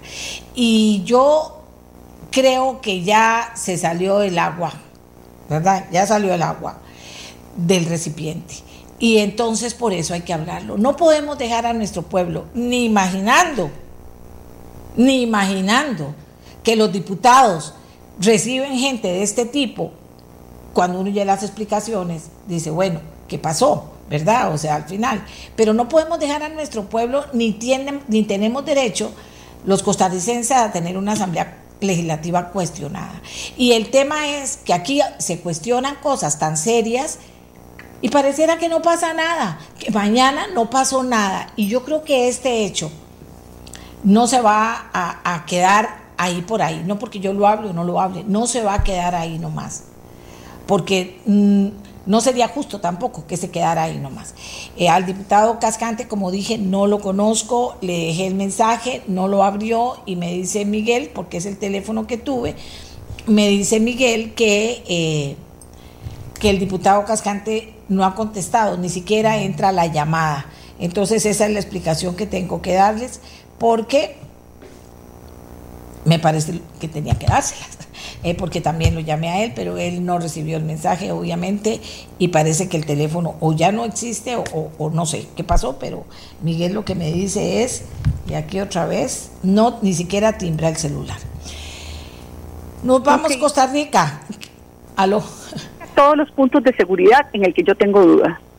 Ok, ok. Bien, tiene, tenemos, que, que, tenemos que ver eso que no se quede aquí Costa Rica y que dentro de dos meses o dos años volvamos a tener una cosa de estas y pareciera que no pasó nada. Esto no puede ser, no puede ser. No puede ser. Sí pasó algo, sí pasó algo. Pasó que una persona cuestionada y que ahora eh, eh, forma parte de un grupo, está su hijo eh, y otro señor de Limón, como principales eh, cuestionados de toda esta eh, de toda esta acción del OIJ y de la Fiscalía General de la República, ¿verdad? No, no, no, tenemos que tener, tenemos que tener cuidado, pero también tenemos que saber muchas cosas. Y si los ticos tenemos, tenemos el derecho es a, a tener claro qué filtros tienen los diputados para que ahí no entre cualquiera, para que después entre una persona cuestionada y que, y que, y que entró. Ah, es que no vino aquí, es que fue al otro lado, pero entró y después eh, no hay un filtro y entonces hablé, habló con, con, el señor y le planteó algo y entonces esto y entonces no se sabe nada. Yo eso es lo que pienso. Ustedes, por supuesto, me pueden dar sus opiniones en el 84-74-7474. Doña Amelia, dicen ustedes, me parece con respeto con respecto, las explicaciones, no, con respeto. Las explicaciones no son de lugar, lo que, los que hemos entrado en reiteradas ocasiones en la Asamblea siempre nos registran con una fotografía y nos toman la cédula, se devuelve cuando se devuelve el sticker. Decir que no hay seguridad en la Asamblea es una mentira y mal visto. Que, que quieran decir eso, me dice Giovanni Delgado, que es el que me está, el que me está escribiendo. Aquí tengo muchos comentarios de ustedes y aquí me dicen, ¿por qué no habla de esto y por qué no habla lo otro? Y, Doña Amelia, nosotros los del SINAC tenemos autoridad de policía y no nos han vacunado. Andamos día a día en la calle. ¿Por qué no habla del tema? Porque tengo otro montón de temas que me están preocupando mucho. Hagamos una pausa y ya regresamos. Costa Rica, escucho sus opiniones. Este es mi trabajo, preguntar eh, y pregunto. Y que ustedes finalmente sean los que... Eh, Escuchen, tomen decisiones, analicen. Hacemos la pausa y venimos con otro tema. Banco Popular, salario mínimo, ley de usura. Ya venimos. De invitados que hubo que cancelar porque se extendió los de los diputados, quiero decir que me, estaba, estaba en el tema de los diputados. Ya el proceso judicial que se sigue en este país es otra cosa. Por eso hablábamos de gente cuestionada. Ya el proceso veremos en qué para, veremos qué pasa, nos iremos alimentando de información y veremos finalmente qué decisión toman los jueces. Eso es cierto. Pero lo que nos ocupaba básicamente era este tema de los diputados. Ahora vamos a hablar con don Marvin Rodríguez, que es el gerente general del Banco Popular. ¿Por qué? Porque la sala cuarta anuló la sanción en la ley de usura para bancos que afecten el salario mínimo con préstamo. ¿De qué se trata? Eso suena salario mínimo y suena interesante, don Marvin. Exactamente de qué se trata, porque entendemos, ahí me está llamando Antonio Ayales, pero no lo voy a entrevistar hoy, lo entrevisto después, don Antonio, tengo que terminar el programa, pero gracias por llamar. Eh, eh, porque entendemos que responde a una acción del Banco Popular. Adelante. Buenos días, doña Amelia. Un gusto estar en su programa y efectivamente muy satisfechos con la resolución de la sala, dado que la ley de usura, llamada ley de usura, que se aprobó el año pasado en la Asamblea Legislativa, nos impedía a los bancos prestarle recursos económicos, recursos económicos a través de préstamos a aquellas personas que tuvieran un salario líquido menor a 200 mil colones. Es decir, que independientemente del salario que tengas y a la hora de hacer el cálculo no no tienes ese salario superior, nos impedía prestarle dinero y además nos ponía una sanción del 2% sobre el patrimonio por cada operación que hiciéramos. Esto era realmente, era, crítico porque estábamos en medio de la pandemia resolviéndole problemas a los clientes, a todos los trabajadores del sistema bancario nacional. Esto no solo afectaba a los clientes del Banco Popular o a los nuevos clientes, sino que establecía que no les podíamos prestar. En medio de la pandemia, donde estábamos haciendo arreglos de pago, les estábamos haciendo moratorias, bajándole tasa de interés, ampliándole los plazos y con esa limitación los clientes se veían imposibilitados a accesarlo y el banco si lo hacía estaba eh, expuesto a una sanción económica. Ahí que entonces tomamos con valentía el enfrentar este recurso, eh, presentar este recurso de inconstitucionalidad que finalmente la sala, gracias a Dios, eh, nos dio la razón y este tema después lo corregimos también en una gestión que se hizo a nivel de Asamblea Legislativa. Y entonces ahora, ¿cómo queda todo?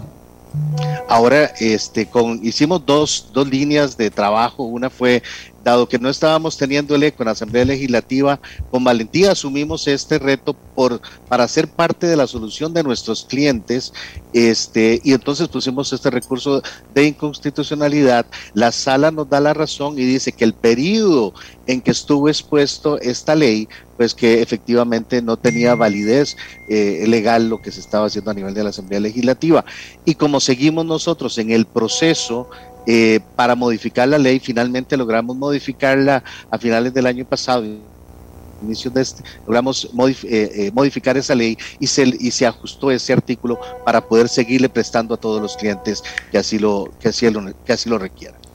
y con libertad para los bancos. Muchísimas gracias, don Marvin Rodríguez, gerente general del Banco Popular. Qué montón de cosas que tengo aquí. Ahora tengo a don Johnny Araya, alcalde de San José. Resulta que eh, se hizo una que se casi un movimiento muy fuerte porque dentro de las celebraciones del bicentenario la municipalidad de San José había pensado en traer unos drones. Mucha gente no entendía qué era, pero decía que porque estaba trayéndolos de afuera con un gran presupuesto para para las celebraciones del bicentenario. Finalmente, don Johnny, ¿Qué es esto de las celebraciones del Bicentenario? Porque usted finalmente toma la decisión de eliminar el tema de los, de los drones, pero no las celebraciones del Bicentenario. ¿Cómo, está el tema? Adelante. ¿Aló? Sí, aló. Don Johnny, adelante. Adelante, Amelia. Este, buenos días, muy buenos días. Ah, Aquí estoy a la orden. Gracias, gracias, don Johnny. Decía yo que usted tomó la decisión de eliminar a los drones que eh, iban a participar en las celebraciones del Bicentenario. Y mucha gente ni siquiera sabe qué son drones, pero sí hubo un movimiento muy fuerte de que por qué usted estaba gastando dinero en contratar, eh, digamos, elementos de que primero eran del extranjero y que podían afectar, eh, por qué celebrar con drones. Y entonces viene el tema de que usted dice, ya no van a estar los drones, pero era toda una celebración además de los drones. ¿Cómo está el tema? Muchas gracias, eh, doña Amelia, por permitirme aclararle a todos los costarricenses un tema importante, porque se trata nada menos que la, de la celebración del bicentenario de nuestra independencia. Eh, nosotros tenemos conciencia en la Municipalidad de San José de que esta no es una fecha que puede pasar inadvertida para nuestra sociedad y que tenemos que hacer, aún en medio de la pandemia, una celebración digna, una celebración que nos permita rescatar, revivir el orgullo nacional. Eh, desde hace meses eh, trabajamos con el Ministerio de Cultura, con diferentes entidades de gobierno para preparar los actos cívicos y culturales, porque van a haber diferentes actos durante el día 15 de septiembre aquí en la ciudad capital.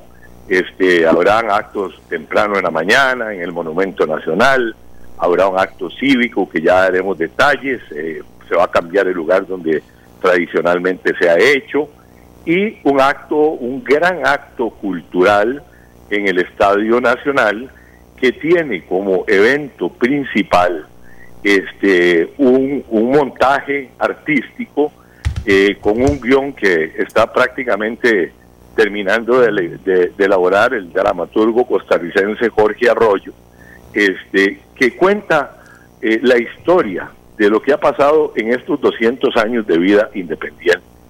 En este evento eh, va a participar la Sinfónica Nacional, va a participar, van a participar bandas de las que participan en el Festival de la Luz y más de 500 artistas, tramoyeros, técnicos, bailarines, actores, músicos, para darle vida a esa historia de los 200 años de vida independiente. Resulta que este, ah, desde hace más de un año, el Ministerio de Cultura había, inclusive antes de la pandemia, había pensado en la posibilidad de ofrecer un espectáculo de drones y había hecho algunas cotizaciones que, por cierto fueron bastante bastante caras. hable de platas, hable de platas también. Que era como de 200 mil dólares.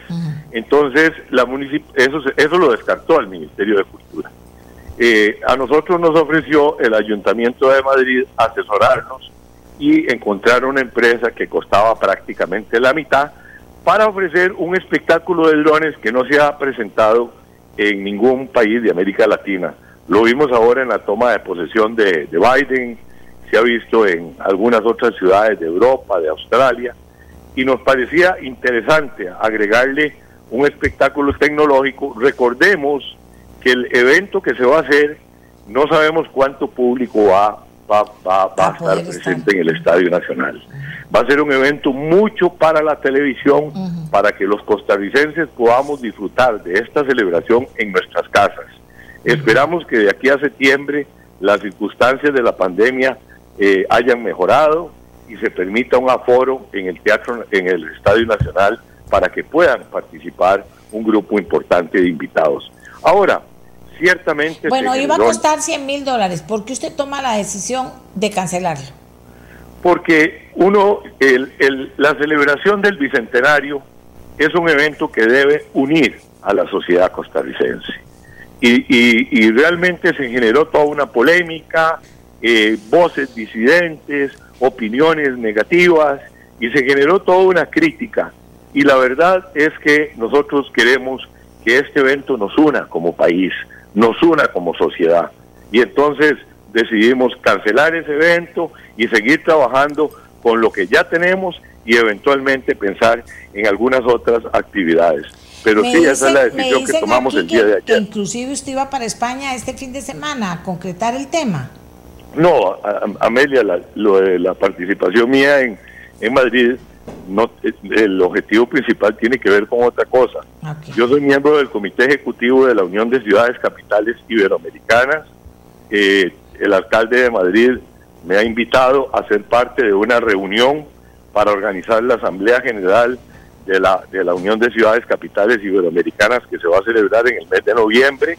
Yo soy el alcalde más veterano de esa organización y entonces me han invitado para ser parte de la organización. Pero al, mismo tiempo vamos a algo muy importante, doña Amelia. Estamos tratando desde hace bastante tiempo y yo creo que estamos cerca de lograrlo, de que se dé una exposición de Jorge Jiménez de Heredia en Madrid en septiembre justamente como parte del bicentenario. Y entonces, bueno, pues también va, va a, estar Jorge Jiménez de Heredia en, en reuniones con la alcaldía de Madrid, que ha mostrado un gran interés y creo que estamos muy cerca de lograr que un artista costarricense presente sus obras en la ciudad de Madrid en representación no solo de Costa Rica, sino de todo Centroamérica, porque tenemos el, el apoyo de los alcaldes de las ciudades capitales de Centroamérica. Bueno, le voy a decir, me encanta que Jorge Arroyo sea elegido para contar la historia, ¿verdad? Porque los españoles fueron los españoles, ¿verdad? En América Latina, ¿verdad? En América, no nos olvidemos de eso. Pero, don Johnny, vea, va a venir el presidente de España, dicen que con 80 personas se va a reunir con los presidentes de Centroamérica aquí en Costa Rica. Por otro lado, viene el secretario, el equivalente al secretario de Estado de Estados Unidos, o sea, va a haber actividades importantes. Sí, correcto, el presidente de España lo vamos a recibir, le vamos a entregar la llave, eh, tenemos un acto especial con él, este ya está, ya está organizado y para mí va a ser un honor, como lo he hecho con otros jefes de Estado, poder entregarle la llave al presidente de España. ¿Y, y con el secretario de Estado? No, con el secretario de Estado va a tener una reunión con una delegación de, de alcaldes de la NAI y de la Unión de Gobiernos Locales hablando de un proyecto que hemos desarrollado durante mucho tiempo que se llama Sembremos Seguridad, en donde van a participar miembros de ambas juntas directivas. Ah, muy bien, muy bien. Don Johnny, vea, entonces usted nos dio las razones, por, eso dije lo de Jorge Arroyo, yo, porque ese tiene en Fisca, es un buen alajuelense y me imagino que va a estar preparándose algo bien bueno. Me encanta. Perdone que le interrumpa, vea, doña Amelia, el espectáculo artístico de más calidad que se ha presentado en Costa Rica lo presentamos, lo presentó la Municipalidad de San José en la inauguración de los Juegos Centroamericanos. Y ustedes recordarán, fue un espectáculo de primer mundo. Y nosotros queremos emular ese gran espectáculo que hicimos para el para el, eh, los Juegos Centroamericanos ahora con un, con, con un espectáculo histórico que cuenta la historia y que va mucho para, de verdad, para la televisión. En hora y media hay que contar 200 años de vida independiente. Pero el guion que él prácticamente tiene escrito y que lo estamos revisando con lupa, con diferentes historiadores, etcétera, me parece que, que va a ser del agrado de todos los costarricenses. Por otro lado, yo quiero decirle al sector cultura que, bueno, los hemos escuchado, uno no se puede cerrar, uno tiene que, estar abierto a escuchar opiniones y creo que el sector cultura protestó y nosotros los hemos oído. La municipalidad de San José ha sido activa en la promoción de la cultura en nuestra ciudad y en nuestro país, como pocos. Yo creo que San José es una de las ciudades con más animación cultural de la región centroamericana y del Caribe, gracias al impulso que la municipalidad de San José le ha dado al arte y le ha dado a la cultura. Bien, entonces toda esa gente costarricense que va a participar en todas las actividades, bueno, eh, eh, para eso también se destinó un gran presupuesto, don Johnny. ¿De cuánto está destinado ese presupuesto y a cuánto asciende? Eh, tenemos, estamos involucrando a varias instituciones, doña Amelia, que, que no se han negado a, entienden que el bicentenario no puede pasar inadvertido, este, y hemos recurrido al Banco de Costa Rica, hemos recurrido al INSS, hemos recurrido a la Junta de Protección Social, hemos recurrido al ICE y la propia municipalidad que tiene un presupuesto cercano a los 60 millones de colones, que este año recordemos que hubo que cancelar todos los grandes eventos culturales, eh, Festival de la Luz, Transitarte, Chepe Joven, todas esas cosas muy a nuestro pesar tuvimos que cancelarlas. Sin embargo, aún así, también en paralelo, eh, como parte de las celebraciones del Bicentenario, estamos promoviendo eh, un festival de bandas muy particular que se va a hacer en cada cantón con la municipalidad de cada, como de 32 cantones de bandas que han participado en el Festival de la Luz y entonces eso nos va a permitir escoger lo que hacíamos en el Festival de la Luz, la banda que más brilló, eh, en un evento que va a ser cantonal, que tiene el apoyo de la Unión Nacional de Gobiernos Locales y que tiene el apoyo de la Embajada de los Estados Unidos, que inclusive estamos tramitando la donación de algunos instrumentos para algunas bandas comunales del país. De manera que estamos activos en este gran esfuerzo porque el año del Bicentenario, a, pesar de la pandemia, los costarricenses lo celebremos con dignidad. Bien, Eh, la gente eh, se molestó mucho, ¿verdad? Se molestó mucho y decía que por qué gastar la plata en eso y no en otra cosa, que ella que también me aclara esto, porque entonces resulta que al final son presupuestos de varias instituciones, digamos, copatrocinando esta actividad para que no salga tan cara. Así es. Porque a todos los que participan se les va a pagar. Así es, evidentemente, un, un, espectáculo artístico eh, de ese nivel, recordemos que lleva luces, que lleva sonido, este, habrá, habrá un gran juego de pólvora, habrán cosas que, que, le darán este, mucha lucidez artística a ese espectáculo que algunos podrán ver en vivo, que estén cerca de la sabana, que puedan ingresar al, al estadio, que creo que van a ser muy pocos, pero la inmensa mayoría de costarricenses va a tener acceso a ese espectáculo por medio de la televisión. Eh, don Johnny, adelántenos algo de lo que van a hablar con el secretario de Estado sobre ese tema de seguridad tan importante y más en estos momentos en que todos los días uno mató al otro, el otro mató a tres, tres mataron a uno, o sea, toda esta situación tan triste que estamos viviendo. Sí, vea, yo quiero decir que este eh, en todo el tiempo que yo tengo de estar en la, en la alcaldía, en la municipalidad de San José, realmente nunca había sentido un acercamiento y un apoyo y una identificación tan grande de la Embajada de los Estados Unidos con los gobiernos locales. En realidad, este, pasábamos muy inadvertidos en las relaciones diplomáticas con, con la Embajada de los Estados Unidos.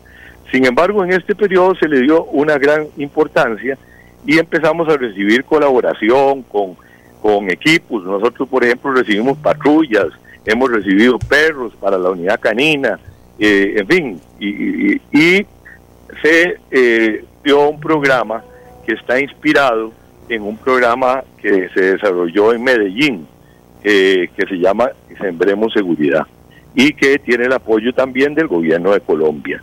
Y que la idea, pues, es hacer, ya, ya se hizo una primera gran etapa, que era un, diagnóstico de la situación de seguridad de cada uno de los cantones Empezamos con 15 cantones, que, fuimos los primeros, que entramos con la Embajada Americana en este esfuerzo, y ahora prácticamente están todos metidos eh, en donde estamos haciendo realmente un, diagnóstico de cuál es la situación de seguridad de cada uno de nuestros cantones y entendiendo que el problema de la inseguridad eh, no es solo un problema policial, que tiene mucho que ver con, con tiene mucho que ver con el entretenimiento, tiene mucho que ver con el deporte, tiene mucho que ver con los espacios públicos, tiene mucho que ver con la educación.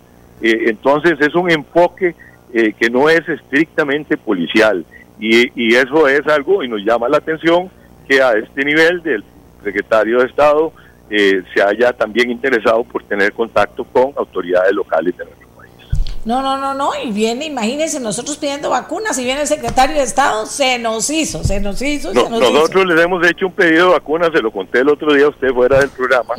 Eh, la Unión Nacional de Gobiernos Locales eh, le ha gestionado una donación de vacunas eh, para las municipalidades a la Embajada de los Estados Unidos. Ya recibimos una respuesta en que todavía no nos dicen que sí ni nos dicen que no, que están en trámites con algunas internos y que eh, pronto nos dirán si es posible que nos hagan esa donación. Yo creo que Costa Rica debe hacer un gran esfuerzo por vacunar a la mayor parte de la población. Eso es lo que nos puede sacar adelante. Por supuesto, la actitud responsable de cada costarricense, pero este, sin duda alguna los países que están saliendo adelante son los países que tienen mayores niveles de, de cobertura en la vacunación. No, y nosotros ayer ya, nosotros digo, pero doña Gisela Sánchez, presidenta de AmCham, Cámara Costarricense Norteamericana de Comercio, le entregó los miles de firmas a la Embajada Americana para que se los manden a Biden también, no crea, por todo lado estamos insistiendo, insistiendo para lograr esa meta maravillosa y poder salir adelante. Bueno, don Johnny, muchas cosas interesantes. Eh, también noticias, que también es interesante, y el tema del viaje a España, que es importante esto de, eh, o sea, se están gestionando muchos grupos unidos, ¿verdad? Qué bonito, y a nivel de, ciudades también, o sea, eso es importante para sacar ganancia, que cada ciudad le ayude a la otra y al final todos crezcan, todas crezcan más. Hay un movimiento mundial que se fortalece día con día de las ciudades del mundo, eh, que por cierto en esta pandemia han sido estratégicas, se convirtieron en piezas indispensables del engranaje institucional de cada país. Y eso lo está reconociendo todo el mundo, hasta Naciones Unidas. Hay una organización mundial de ciudades de la que yo soy copresidente que está a punto de que Naciones Unidas le reconozca un asiento como observador eh, en, el Consejo Mundial de las Naciones Unidas. ¿Por qué? Porque cada vez las, ciudades, los gobiernos locales tienen un protagonismo mayor y a mí me parece que este movimiento de organizaciones de ciudades es un movimiento importante que está eh, aumentando y fortaleciendo el protagonismo que deben tener las municipalidades en cada uno de nuestros países. Y para cerrar, don Johnny, Municipalidad de San José COVID. Yo he tenido acceso a muchas informaciones que tienen que ver con proyectos que se estuvieron, que se han estado haciendo durante todo este tiempo. Unos empezaron, otros, uno empezaron al puro inicio, ya terminaron, no estoy muy segura, y otros han comenzado y están en eso. Un resumen, don Johnny. Sí, nosotros a pesar de que hemos tenido que reducir el presupuesto de una manera dramática, no hemos parado de hacer obras, no hemos parado en este tiempo hemos hecho una gran cantidad de instalaciones deportivas. Por ejemplo, estamos haciendo eh, un complejo de piscinas eh, en Ati, en Pavas, perdone, en, en, el, en Santa Fe de Pavas. Ya tenemos ese complejo en Atillo. Ahora lo estamos haciendo en el distrito más grande de, de, San José, que es Pavas. Y igualmente estamos interviniendo una gran cantidad de canchas, de espacios deportivos, Hicimos eh, el cuarto centro para adultos mayores en Zapote, que por cierto no lo hemos podido inaugurar porque se, se terminó en medio de la pandemia, pero ahora lo estamos cediendo. En este momento está siendo utilizado para el proceso de vacunación. Este, eh, estamos trabajando proyectos importantes como el de la calle 78 en Romoser, que es una renovación total. Pronto vamos a intervenir el paseo, el paseo gastronómico La Luz. Este, Estamos en conversaciones con la Asamblea Legislativa y con los bancos para que nos ayuden un poquito para ver si terminamos la ampliación del bulevar de la Avenida Central, este que ahora con el nuevo edificio de la Asamblea Legislativa ya eh, esa parte del frente a la Plaza de la Democracia se hizo peatonal, pero la idea es hacer peatonal la Avenida Central desde el, desde, eh, el Museo de Jade, este continuarlo eh, seis cuadras más hacia el este para cubrir todo el complejo legislativo. Y eso, pues sin duda alguna, eh, es parte de los proyectos que la municipalidad de San José eh, tiene entre manos. Seguimos trabajando en la arborización de nuestra ciudad, de nuestros ríos.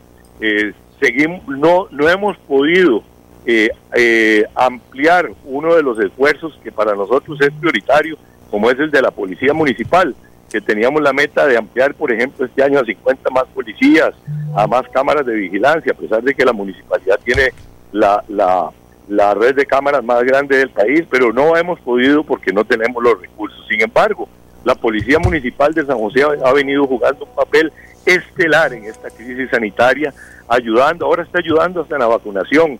Han dado este, desinfectando paradas de buses, desinfectando eh, buses, desinfectando taxis, o sea, una, una labor de mucho compromiso, de mucho desprendimiento. Y bueno, las municipalidades en la pandemia somos el brazo ejecutor más importante que tiene la institucionalidad del país. Cualquier directriz del Ministerio de Salud o cualquier directriz de la Comisión Nacional de Emergencias se hace efectiva en el territorio a través de las municipalidades. Si hay que cerrar los parques, son las municipalidades las que cierran los parques si hay que cerrar los bares, son las municipalidades las que los cierran o los que controlan los horarios. Ha sido vital el papel de las municipalidades y yo creo que es eh, justo reconocerlo. Tenemos dos minutos, don Johnny, pero vea, primero me acuerdo cuando usted me habló de que iba a hacer bulevares y yo dije, jamás, qué horror, ¿por qué va a hacer eso? Y duró como una hora convenciéndome. Fue una excelente idea, me parece también excelente. No sé cuánto va a costar y si tiene el presupuesto, pero, pero la verdad, y ahí está la plata de pensiones también, de los fondos de pensiones, don Johnny, eso me parece fenomenal, eh, eh, realmente. Pero tengo una queja, ¿acepta quejas? ¿Perdón?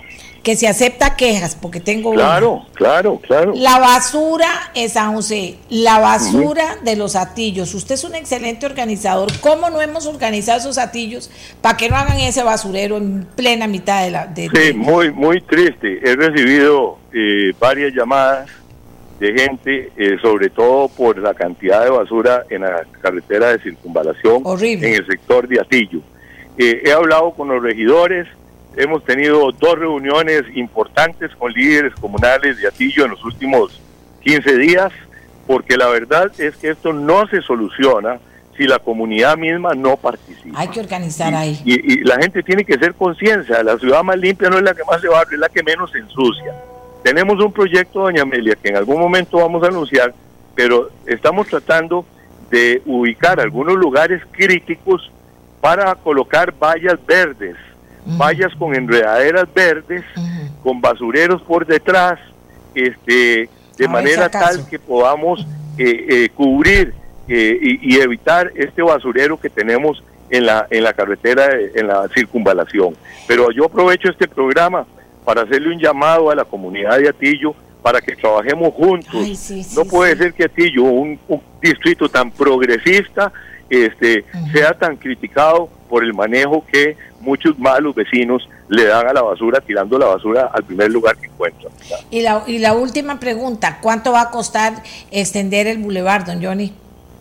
Eso sí tiene un costo, todavía no hemos terminado de, de hacer los números, pero sobrepasa los mil millones de colones. Y aquí estamos tratando de hacer un esfuerzo, ya hablé con el INS, el INS tiene una cuadra que es la de la de la del Museo de Jade y, nos manifestaron eh, total disposición a colaborar. En este momento, eh, desde la Asamblea Legislativa se está hablando con los bancos, eh, inclusive tenemos una reunión en, en estos días para que los bancos por patrocinio puedan hacer un aporte y la Asamblea Legislativa también puede hacer un aporte. Ya la municipalidad tendría los recursos para lo que le corresponde a la municipalidad. Pero yo la verdad es que entre este año y el próximo quiero dejar terminada ese bulevar de la Avenida Central que iría desde el Hospital San Juan de Dios hasta allá terminar el Castillo Azul. Este, recuerde que hace 20 años San José no tenía un metro lineal de peatonales. Hoy tenemos cinco kilómetros de peatonales. Y recuerdo esa discusión con usted, que bueno, gracias, que al final, no ahora, hace muchos años me, dio la razón, igual los comerciantes. De San José nos han dado la razón. Así es, así es. Muchas gracias, don Johnny. Me pudimos hablar un ratito, por dicha. Muchísimas gracias, Ochi. No, muchas gracias por la oportunidad, doña Amelia. Feliz día y feliz día para todos los Johnny Araya, alcalde de San José. Tenemos todavía una pausa, ha sido un programa duro. Vieron que viene el secretario de Estado, por supuesto, y claro que viene, y también vamos a entrar por ahí para, para por lo menos recordarle. De repente viene con la buena noticia, no sabemos, pero que viene, viene y que ayuda, ayuda a que Costa Rica pueda conseguir más vacunas, mi querida Costa Rica, y podamos de verdad una vacunación masiva que nos haga poder salir adelante. Tenemos todavía nuestros patrocinadores. Gracias por acompañarnos. Este programa fue una producción de Radio Monumental.